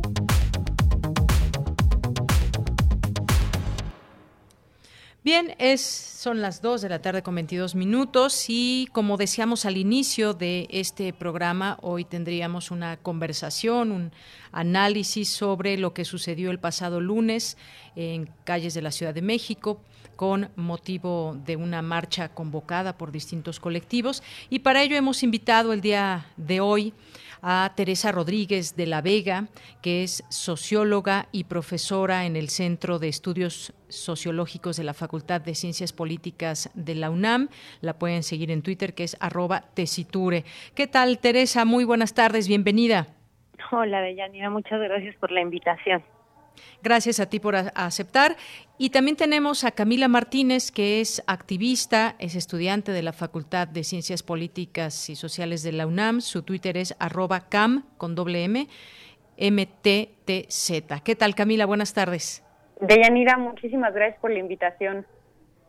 Pues gracias a ambas por estar aquí con nosotros. Vamos a, tratar de pues de analizar esto que sucedió el pasado lunes y que como sabemos hay una serie de opiniones, de posturas en todo esto, pero también de tratar de entender qué es lo que tenemos en el en el escenario eh, con respecto al tema del aborto en el país, con respecto al tema de la violencia contra las mujeres y vamos analizando si les parece bien los hechos Hubo una convocatoria a una marcha por el Día de Acción Global por el Aborto Legal en la Ciudad de México, en la explanada del Monumento a la Revolución pues eh, se inició una marcha, pero antes eh, quiero mencionarlo en sus redes sociales, el grupo Marea Verde publicó un video alusivo a la fecha y convocó a un movimiento virtual que daría inicio a las 4 de la tarde de lunes.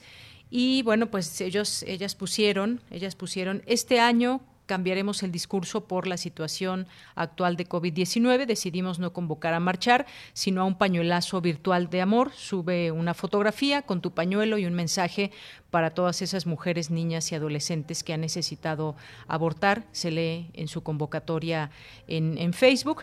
Y como sabemos, pues también hay distintos eh, colectivos eh, y entre ellos, pues también se convocó a una marcha presencial. Eh, justamente allí en el Monumento a la Revolución. Eh, hasta ahí, pues bueno, tenemos esta, esta convocatoria y vamos a este, esta mañana de lunes, donde la jefa de gobierno, Claudia Sheinbaum, señaló a María Beatriz Gasca Acevedo, vicepresidenta de Gin Group de México, de financiar la toma de la sede de la Comisión Nacional de los Derechos Humanos en el Centro Histórico, algo que generó distintas posturas. Yo les pregunto a ambas, ¿fue esto una provocación al movimiento, no fue una provocación, sino un señalamiento de quién puede estar detrás de un movimiento. ¿Cómo lo ven ustedes? Eh, me gustaría que empecemos con eh, Teresa. Adelante. Em, mira, yo creo que eh, hay que ser como muy claros en señalar la responsabilidad del gobierno de la Ciudad de México en el curso de los lamentables acontecimientos del pasado lunes. Eh, la conferencia de prensa eh, que dio Claudia Sheinbaum en la mañana fue una conferencia de prensa que aun cuando no hubiera sido ese día, hubiera sido grave. ¿Por qué? Porque eh, aun cuando la jefa de gobierno dijo no se trata de espionaje, de inteligencia política, pues el contenido de la conferencia era el señalamiento de una persona con nombre y apellido eh, a la que se le acusaba de financiar por debajo del agua el movimiento de la toma y de la ocupa de la CNDH eh, a partir de, información que ella misma había publicado en sus redes sociales. A mí me parece un acto gravísimo que nos recuerda a quienes fuimos activistas universitarias en, en, en, épocas de mucha más persecución política, pues a los mecanismos de persecución, ¿no? Es decir, de identificación de quiénes son, de dónde vienen, quienes manifiestan su solidaridad con un movimiento y qué cosas se les pueden sacar para deslegitimar al mismo, ¿no? A mí me pareció una conferencia de prensa en sí misma desafortunada en términos de que fue persecutoria y policíaca, y hay que decirlo, creo yo, con todas sus letras. Pero si además añadimos el día en el que se dio, pues me parece que la situación cobra otras dimensiones porque se puede leer desde mi particular punto de vista como un abierto caso de provocación. Estaba convocada una manifestación, la, la jefatura de gobierno tiene perfectamente claras las manifestaciones eh, más radicales del movimiento feminista tal y cual se ha vivido en la Ciudad de México en las últimas meses y semanas y dar esta conferencia de prensa deslegitimando el movimiento más importante hoy día eh, del feminismo en la Ciudad de México, pues era una invitación a la provocación.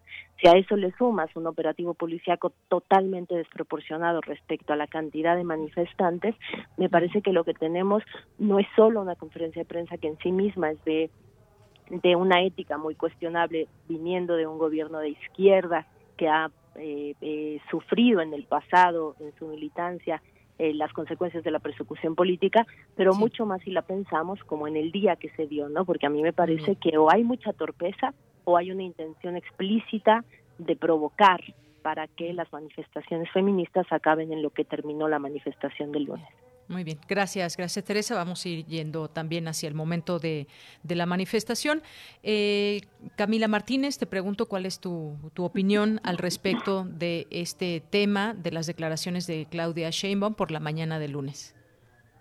Sí, pues eh, yo coincido un poco. Eh, creo que hay muchas personas en este país que han apoyado el movimiento feminista como han podido, ¿no? A muchas de nosotras nos ha tocado ir si no viene en este momento a la Ocupa, sí a otras manifestaciones, a otras resistencias de compañeras, a apoyar con, con víveres, ¿no? Yo entiendo que haya también, este, pues sí, que, que, que haya una resistencia de este gobierno, ¿no? Que haya como cierta eh, sospecha, ¿no? Por algunas formas en las que se ha actuado en las protestas y sin embargo creo que fue un desacierto exponer a esta mujer que pues eh, en su tiempo libre puede hacer como, o sea, apoyar al movimiento feminista de la forma que, que mejor le parezca. Eh, eso en, en, cuanto al tema de la, de, la, de la conferencia de prensa que hubo el lunes. En cuanto al tema de las declaraciones que hizo eh, la jefa de gobierno después de la protesta, eh, a ver, y, de cómo reaccionó también la policía eh, durante la protesta, yo sí creo que era un momento sumamente delicado, o sea, eh, un momento en el que es verdad que dentro del Zócalo, por ejemplo, estaba la protesta de, o bueno, la, manifestación en las casas de campaña de, frena, el campamento de frena, este, es verdad también que ha habido eh, la protesta feminista, por lo menos desde hace un año que tuvimos las mesas con la jefa de gobierno, eh, una, una, una, manifestación que a mí no me preocupa para nada, no que haya eh, rupturas de vídeos, que haya grafitis, porque creo que es parte de la protesta, creo que es absolutamente legítimo eh, pues mostrar la digna rabia que tenemos las mujeres a quienes nos han perseguido, a quienes nos han este no, nos han violentado, ¿no? Con feminicidios, con violaciones. No me preocupa eso, pero lo que sí me preocupa, ¿no? Es que haya un movimiento que ya llega a la agresión en contra de otras personas. No solamente estoy hablando de las mujeres policías, que me parece gravísimo que las hayan eh, violentado, sino también a otras personas que estaban cerca de la marcha. Entonces creo que en ese sentido, tomando en cuenta que fue una marcha que no quiso acordar ningún tipo de ruta con el gobierno para la planeación de, cómo se pudo haber evitado no el que se encontraran la manifestación de frena junto con ellas. Un grupo que además trae bombas molotov que trae este pues que sí que, que, que va con una intención de, de, agredir físicamente hace mucho más difícil que el que el gobierno pueda este pues pues tener una mejor planeación para que se pueda protestar eh, con seguridad para para los dos grupos no para los dos o los tres grupos. Yo no justifico no este, algunas imágenes de lo que vimos, ¿no? De los gaseos que hubo hacia las protestantes, eh, pero sí creo, ¿no? Que, que pues que, tiene que terminar este tipo de violencia física en las protestas porque creo que no es justificable que se agreda a las mujeres policías, que se agreda a la gente que va eh, pasando junto a la marcha, ¿no? Eh, y, y, que les estemos justificando como lo hemos hecho desde hace un año simplemente por la protesta, ¿no? Bien, creo que tocas un punto muy importante y justamente quiero pasar a esta segunda parte. Tenemos desafortunadamente poco tiempo, así que les pediría ser breves en sus respuestas. Pero justamente se llevó a cabo esa manifestación que inició 2.30, después en, un punto de la manifestación, de la marcha, su paso hacia el Zócalo, se vieron encapsuladas. Al ver que no podían ya ir más allá de donde las tenían, después se negoció para que llegaran al antimonumento eh, se dio ahí un enfrentamiento, un enfrentamiento en el que hay videos, en el que hay fotografías, en donde sí hubo un enfrentamiento, sí hubo agresiones de las manifestantes a la policía, de la policía a las manifestantes con gases, las manifestantes pues tenían eh, distintos tipos de, armas o de herramientas como martillos o picos, como se puede eh, apreciar. Hay un llamado a la no violencia de parte de las autoridades, lo dijo el presidente, lo dijo Claudia Sheinbaum. ¿Cómo, cómo evitar esta, esta violencia que si bien no se quiere y muchos eh, eh, opinaban que pues mujeres contra mujeres y demás, se hizo una situación que se salió un poco de las manos o cuál debió haber sido el protocolo ante una situación como esta. ¿Qué opinan de ese, de ese momento, de ese conato de violencia que se dio, Teresa? Mira, yo en términos generales coincidiría eh, con lo que plantea Camila en el sentido en que me parece que es responsabilidad del movimiento feminista deliberar en sus espacios organizativos y colegiados acerca de las estrategias eh, que se están haciendo, de la importancia y la oportunidad, el sentido de oportunidad de acciones directas. Eh, creo que eso no está discusión y en este sentido en todo movimiento, sobre todo en momentos de mucha tensión política, hay expresiones muy radicalizadas y también hay que decirlo, en todo movimiento históricamente ha habido eh, eh, intentos de montarse en estas expresiones radicalizadas por intereses eh, obscuros y ha habido intentos de, de, infiltración de los movimientos. Eso me parece que no está discusión y en ese sentido coincidiría en que el movimiento feminista tiene el gran desafío de ir eh, deliberando en sus espacios organizativos cómo erradicar prácticas que atentan contra los principios que el mismo movimiento eh, eh, emana, ¿no? O, o, a los principios a los que afiliamos como feminismo. Eso no está discusión. Pero me parece que lo que tenemos que hacer es ser muy claros en el sentido de decir, eh, si la jefa de gobierno no hubiera hecho esa conferencia de prensa en la mañana, si no hubiera una narrativa de descalificación constante por parte del presidente de la República, por ejemplo, respecto de los intereses o no detrás de la Ocupa y del movimiento feminista, si no hubiera una invisibilización en el discurso político del estado gravísimo que guarda la situación de violencia contra las mujeres, estaríamos ante un movimiento donde la radicalización y la acción directa en sí misma tendría tanto asidero? A mí me parece que no. Si a esto le sumamos, este, sumo a esto la desproporcionada, desde mi punto de vista, presencia policíaca, aún con la variable del campamento de las casas de campaña, porque no parece haber mucha más gente que casas de campaña, aún con esa variable, me parece que la presencia policíaca fue desproporcionada. Entonces, si tú haces un conjunto y analizas todo esto integralmente, yo creo que la situación de desbordamiento del movimiento feminista vía acciones directas que son criticables desde el propio seno del movimiento feminista, me parece que no obstante la responsabilidad política es de quien monta la provocación y la provocación no solo se montó ese día en la mañana, la provocación se viene montando con la invisibilización y la, la deslegitimación de la protesta y la criminalización de la protesta. Entonces me parece que si al movimiento le toca en sus espacios deliberativos discutir los métodos, estrategias y principios, pues al gobierno le toca responsabilizarse de cómo actuar ante movimientos legítimos que bien pueden tener expresiones como las que hemos estado viendo, ¿no? Muchas gracias, Teresa. Eh, Camila, ¿qué opinas sobre este, este punto justo donde se desencadenó la violencia? Lo que vimos, había un mayor número de, de, policías. También tenemos el antecedente, un día anterior había otro, hubo otra manifestación que también pues terminó con, con, eh, con, policías en el hospital y con también personas en el momento civiles también agredidas.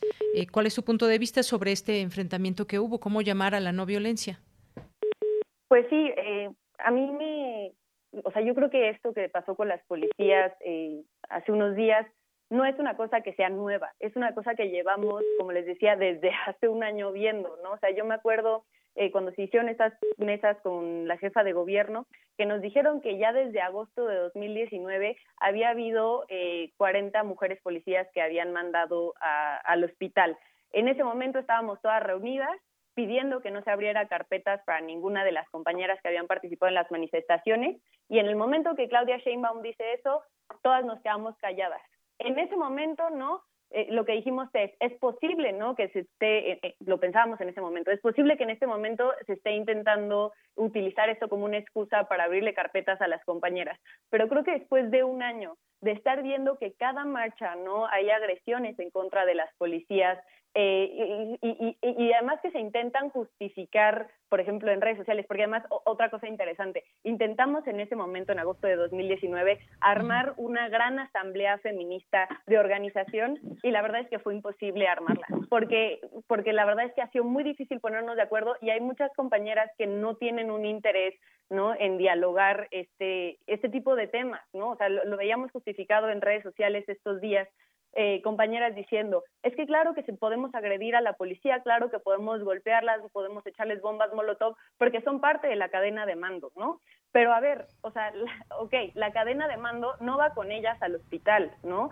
Y sí es, eh, no está reconociendo que nosotras, ¿no? Quienes podemos faltar eh, a nuestro trabajo un día para ir a protestar por nuestros derechos, ¿no? Que es un derecho protestar, pero también hay que saber que es un privilegio, ¿no? Este, el, no perder nuestro trabajo, ¿no? Por salir a protestar por nuestros derechos y que, y que no es como que las mujeres policías que están ahí cuidando las, las manifestaciones, ¿no? Estas policías que son agredidas, no es como que ellas no sufran también violencia de género cuando se quitan el uniforme, ¿no? O sea, ellas también son mujeres pero ellas quizá no pueden dejar su trabajo para ir a protestar con nosotras. Entonces yo sí siento que hace mucha falta, ¿no? Que empecemos, a, incluso si no hay asambleas, que dentro de las manifestaciones empecemos a condenar estas cosas, porque estamos, precisamente como, como decía Teresa, ¿no? Estamos justificando que haya quienes utilicen nuestro movimiento que es legítimo, porque vivimos en un país donde durante muchísimos años los gobiernos no se han preocupado por construir una seguridad que nos tenga en cuenta nosotras las mujeres, tienen sus cuerpos policíacos y tienen sus órganos burocráticos que no se preocupan por darnos seguridad a nosotras. Entonces ahí está la legitimidad, pero no hay quienes se están subiendo en esa legitimidad para ir a agredir compañeras policías, para ir a agredir este, a personas que van por la marcha que, no tienen absolutamente nada que ver, ¿no? Entonces a mí sí me preocupa, ¿no? Que, sigamos justificando estas cosas como movimiento, porque yo pensé, ¿no? Hace un año que con el paso del tiempo lo íbamos a resolver y ha pasado un año y no lo hemos resuelto. Bien, pues Camila, también muchísimas gracias. Se nos ha acabado el tiempo. Yo quisiera en otro momento poder invitarlas de nuevo a las dos. Nos faltaron algunos temas, eh, hay infiltrados, infiltradas o no en la manifestación y sobre todo también, pues cómo va, cómo va este tema de la legalización del aborto en el país, qué contexto apremia el tema de los feminicidios. Si les parece bien, pues podemos retomar esta plática en otro momento. Por lo pronto, pues les agradezco a ambas su participación aquí en Radio UNAM. Muchísimas gracias, Deyanira. Gracias, Deyanira. Saludos, Camila, y al auditorio. Gracias a ambas. Muy buenas tardes, Teresa Rodríguez de la Vega y Camila Martínez, que han estado aquí hablando de la manifestación del pasado lunes. Muchas gracias y continuamos. Porque tu opinión es importante, síguenos en nuestras redes sociales, en Facebook como Prisma RU y en Twitter como arroba PrismaRU. Relatamos al mundo. Relatamos al mundo.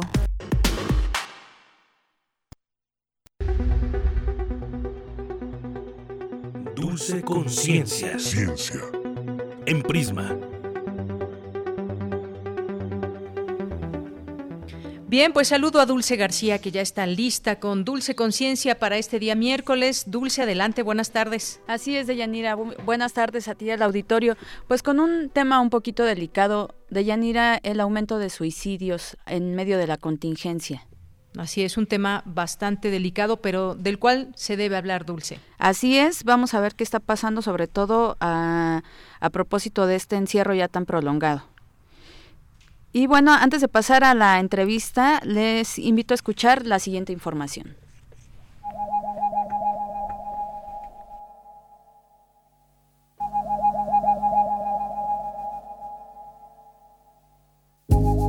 El Consejo Nacional de Salud en México previó un incremento de la depresión y de las conductas suicidas a causa de la pandemia por coronavirus a principios del mes de agosto.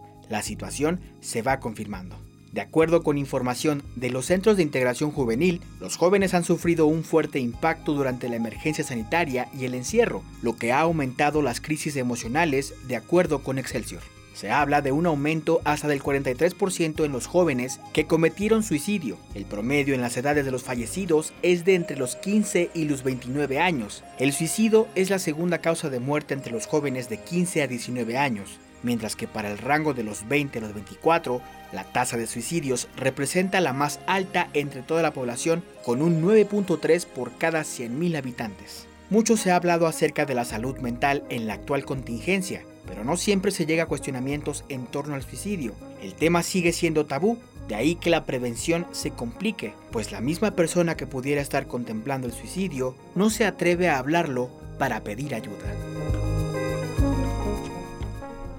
Y bueno, para platicar sobre el tema ya se encuentra en la línea la doctora María Emilia Lucio Gómez, quien es directora de la Facultad de Psicología de la UNAM. Doctora, muy buenas tardes. Buenas tardes. Gracias por tomarnos la llamada, doctora. Eh, pues un poquito, empezando a hablar, eh, ¿cómo podemos entender lo que es como tal el concepto de suicidio? Eh, ¿Por qué todavía nos cuesta trabajo hablar acerca de esto? Bueno, el suicidio es el acto por el cual una persona se quita la vida, ¿no? Sí. A, través de diferentes medios, eh, diferentes formas, podríamos decir.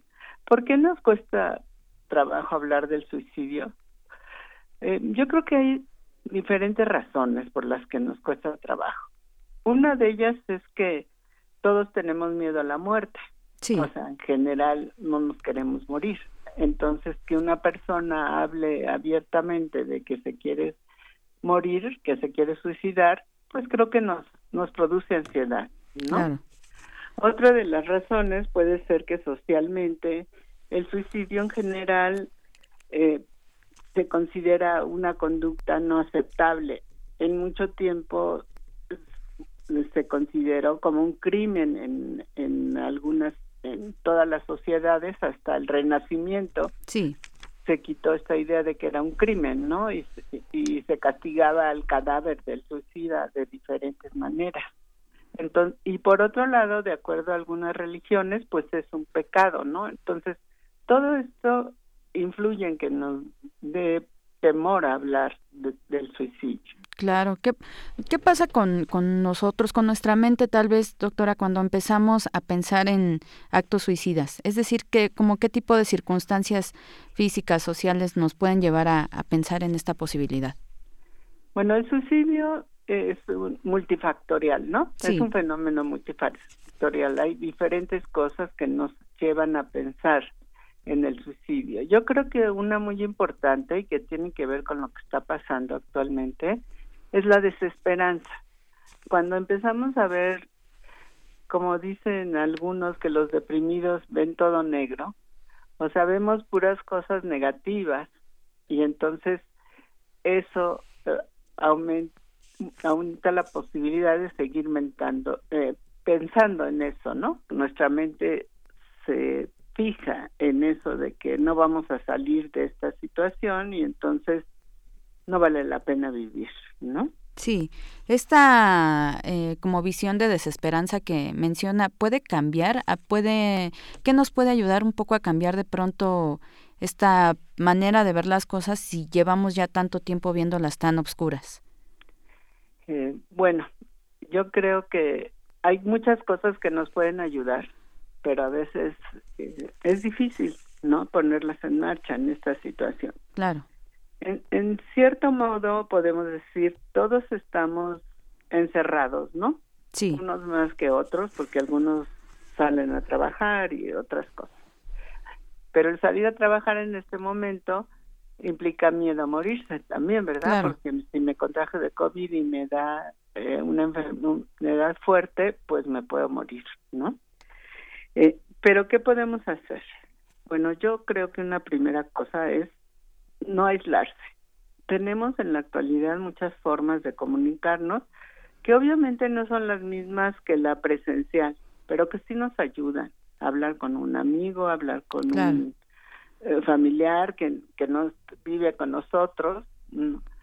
Y otra cosa yo considero importante es hacer cosas que nos gustan.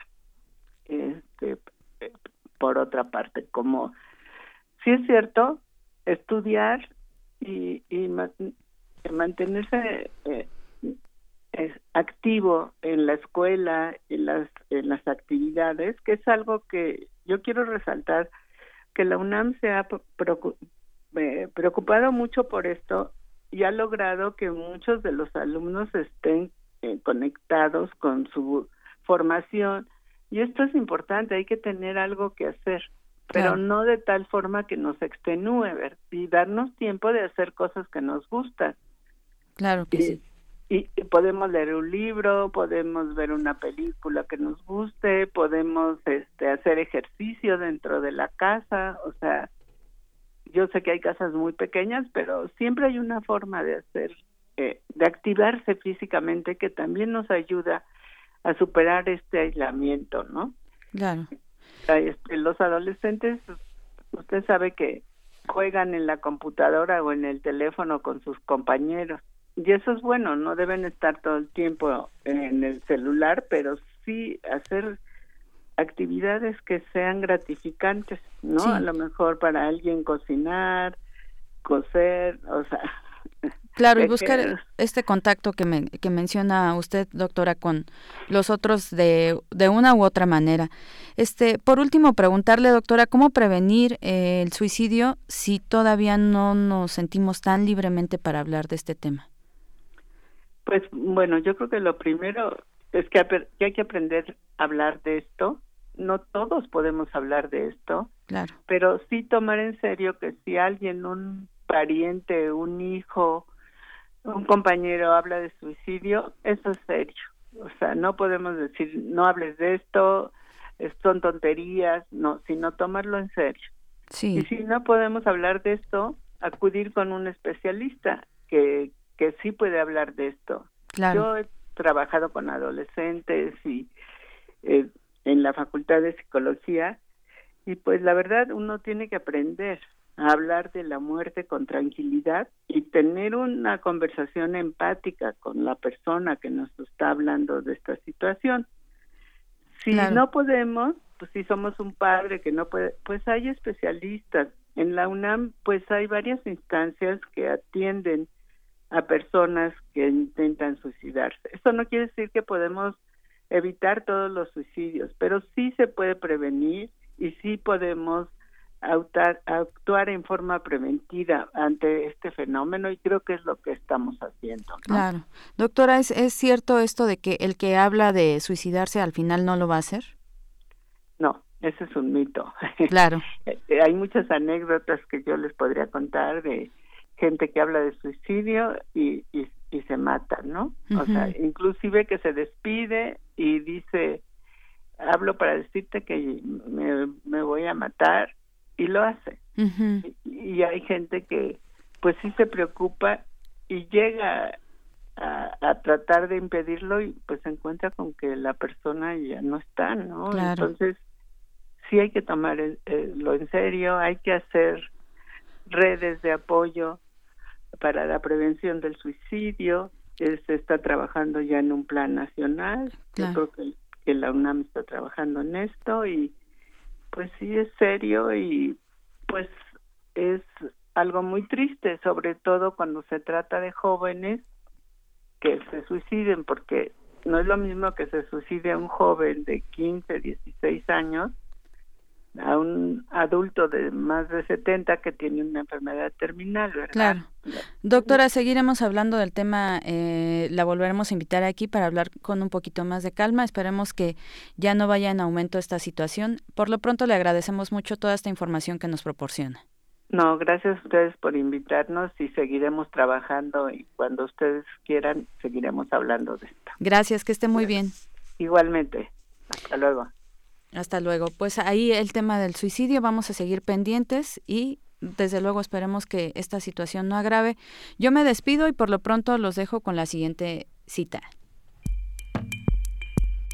Tienes una cita con un científico. He decidido ser feliz porque es bueno para mi salud. Voltaire. Relatamos al mundo. Relatamos al mundo.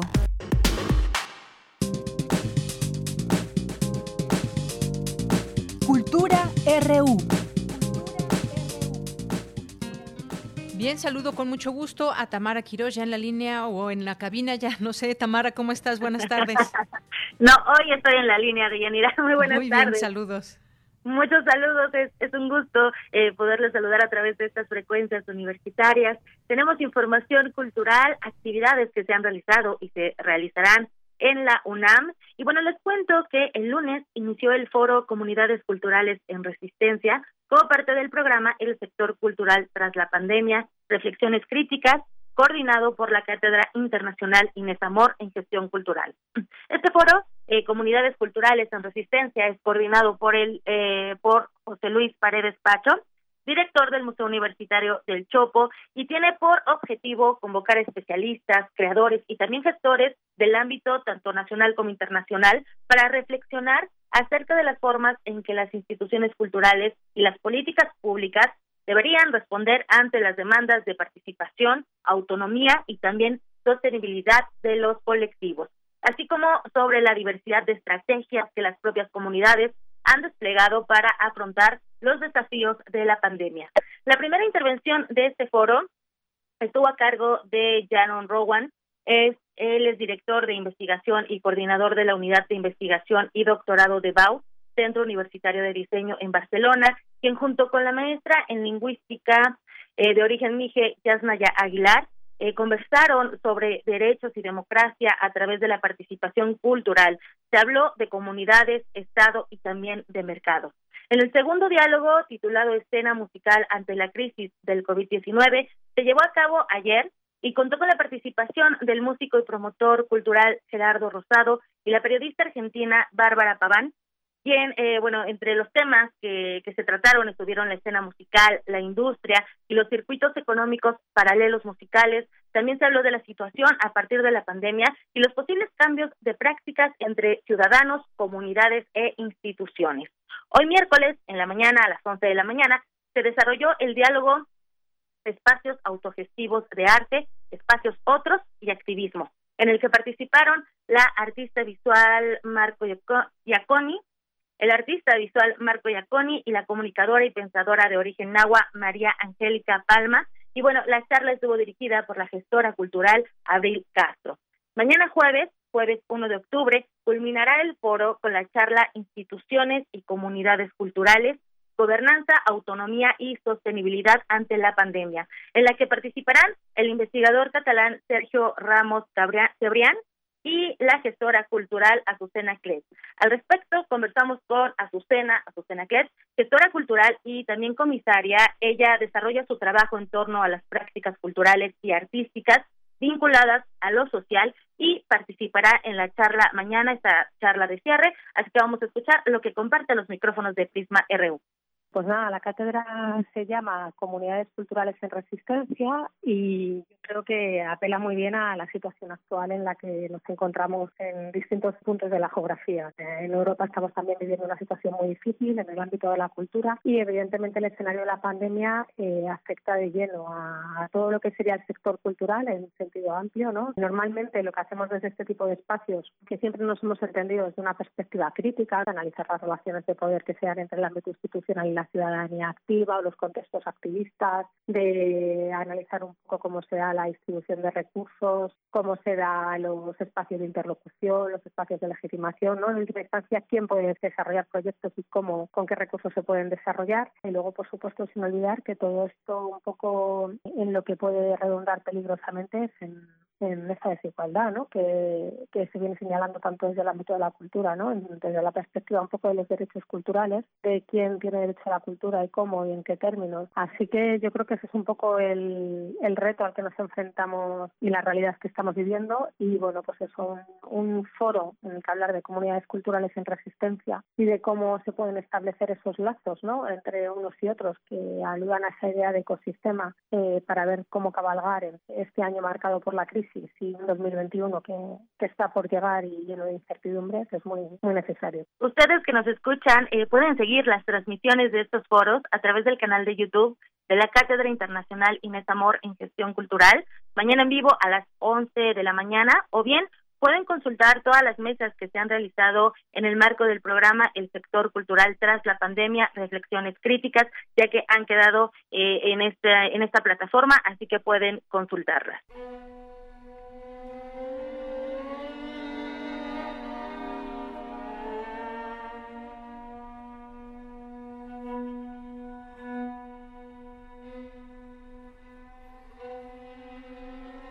Y pasando a otra información, hoy el Instituto de Investigaciones Estéticas también tiene actividades para compartir.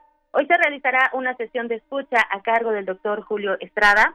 Él es musicólogo, teórico, investigador emérito del Sistema Nacional de Investigadores, también es miembro del Instituto de Investigaciones Estéticas y titular del Laboratorio de Creación Musical en la Facultad de Música de la UNAM.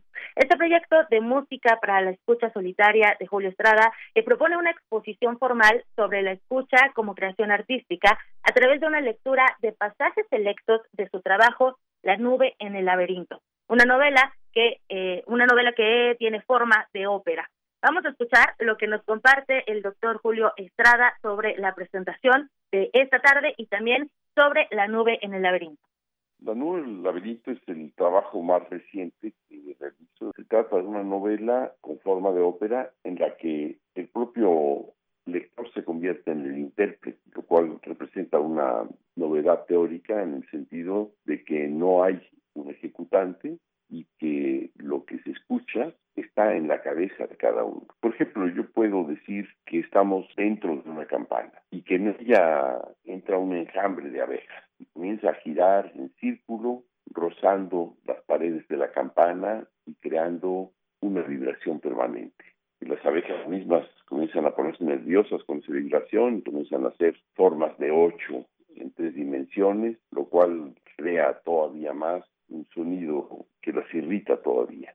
Ese mismo sonido podemos escucharlo como una resonancia, algo que flota en el ambiente. Y podemos pensar que ese sonido se convierte en un polvo que nos rodea. La escena imaginaria se convierte en un momento de escucha en el que recurrimos a nuestra memoria, a nuestra imaginación, a nuestro pensamiento, a nuestra percepción para constituir lo que estamos escuchando. El sonido viene de dentro de nosotros, estimulado a partir de un texto. Si quieren ser parte de esta sesión de escucha, pueden unirse al canal de YouTube del Instituto de Investigaciones Estéticas de la UNAM hoy a las 5 de la tarde, hora del centro del país. Y ya para finalizar y no perder también la bonita costumbre de la noche de museos, hoy es el último miércoles del mes y el Museo Nacional de la Estampa retoma esta noche de museos con la presentación virtual del Códice Starbucks Plan del artista Santiago Robles.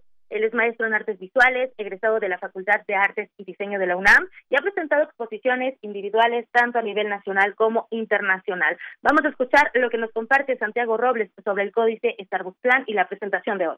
El códice Starbucks Plan es un códice hecho en la actualidad, pero que hace referencia a un documento creado durante el virreinato de Nueva España por tlacuilos mexicanos. Es un documento creado en algún momento entre mediados del siglo XVI y finales del siglo XVII y es muy importante porque en este códice se explica cómo los mexicas partieron de Aztlán o de Azcatitlán y cómo es que estas tribus viajaron por más de 200 años por distintos puntos de nuestro territorio hasta encontrar la señal prometida, donde fundarían la ciudad eh, de México Tenochtitlan. Entonces, la creación de este códice, lo que hago es que retomo esa narración, pero como un pretexto para hablar sobre muchos otros temas que nos involucran, que nos conciernen como sociedad actual. El códice Starbucks Clan lo que hace es generar un espacio de reflexión en torno a la fundación del poder centralista en México desde un punto de vista relacionado con aspectos históricos, la migración mexica, pero también económicos y políticos de nuestra actualidad. Yo lo concibo como una visión híbrida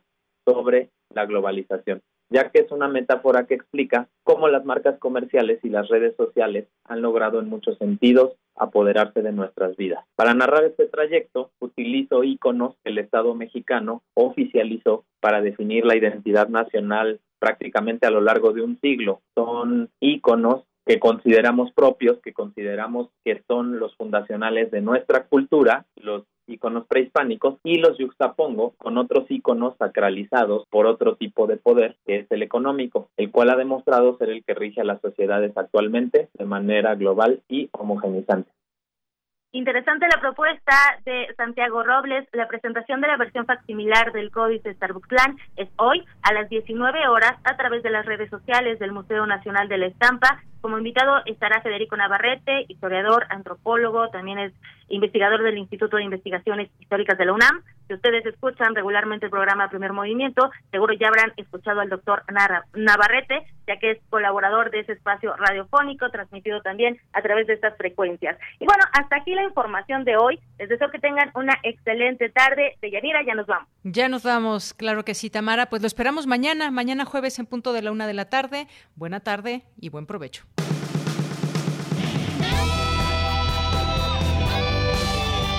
Prisma RU. Relatamos al mundo.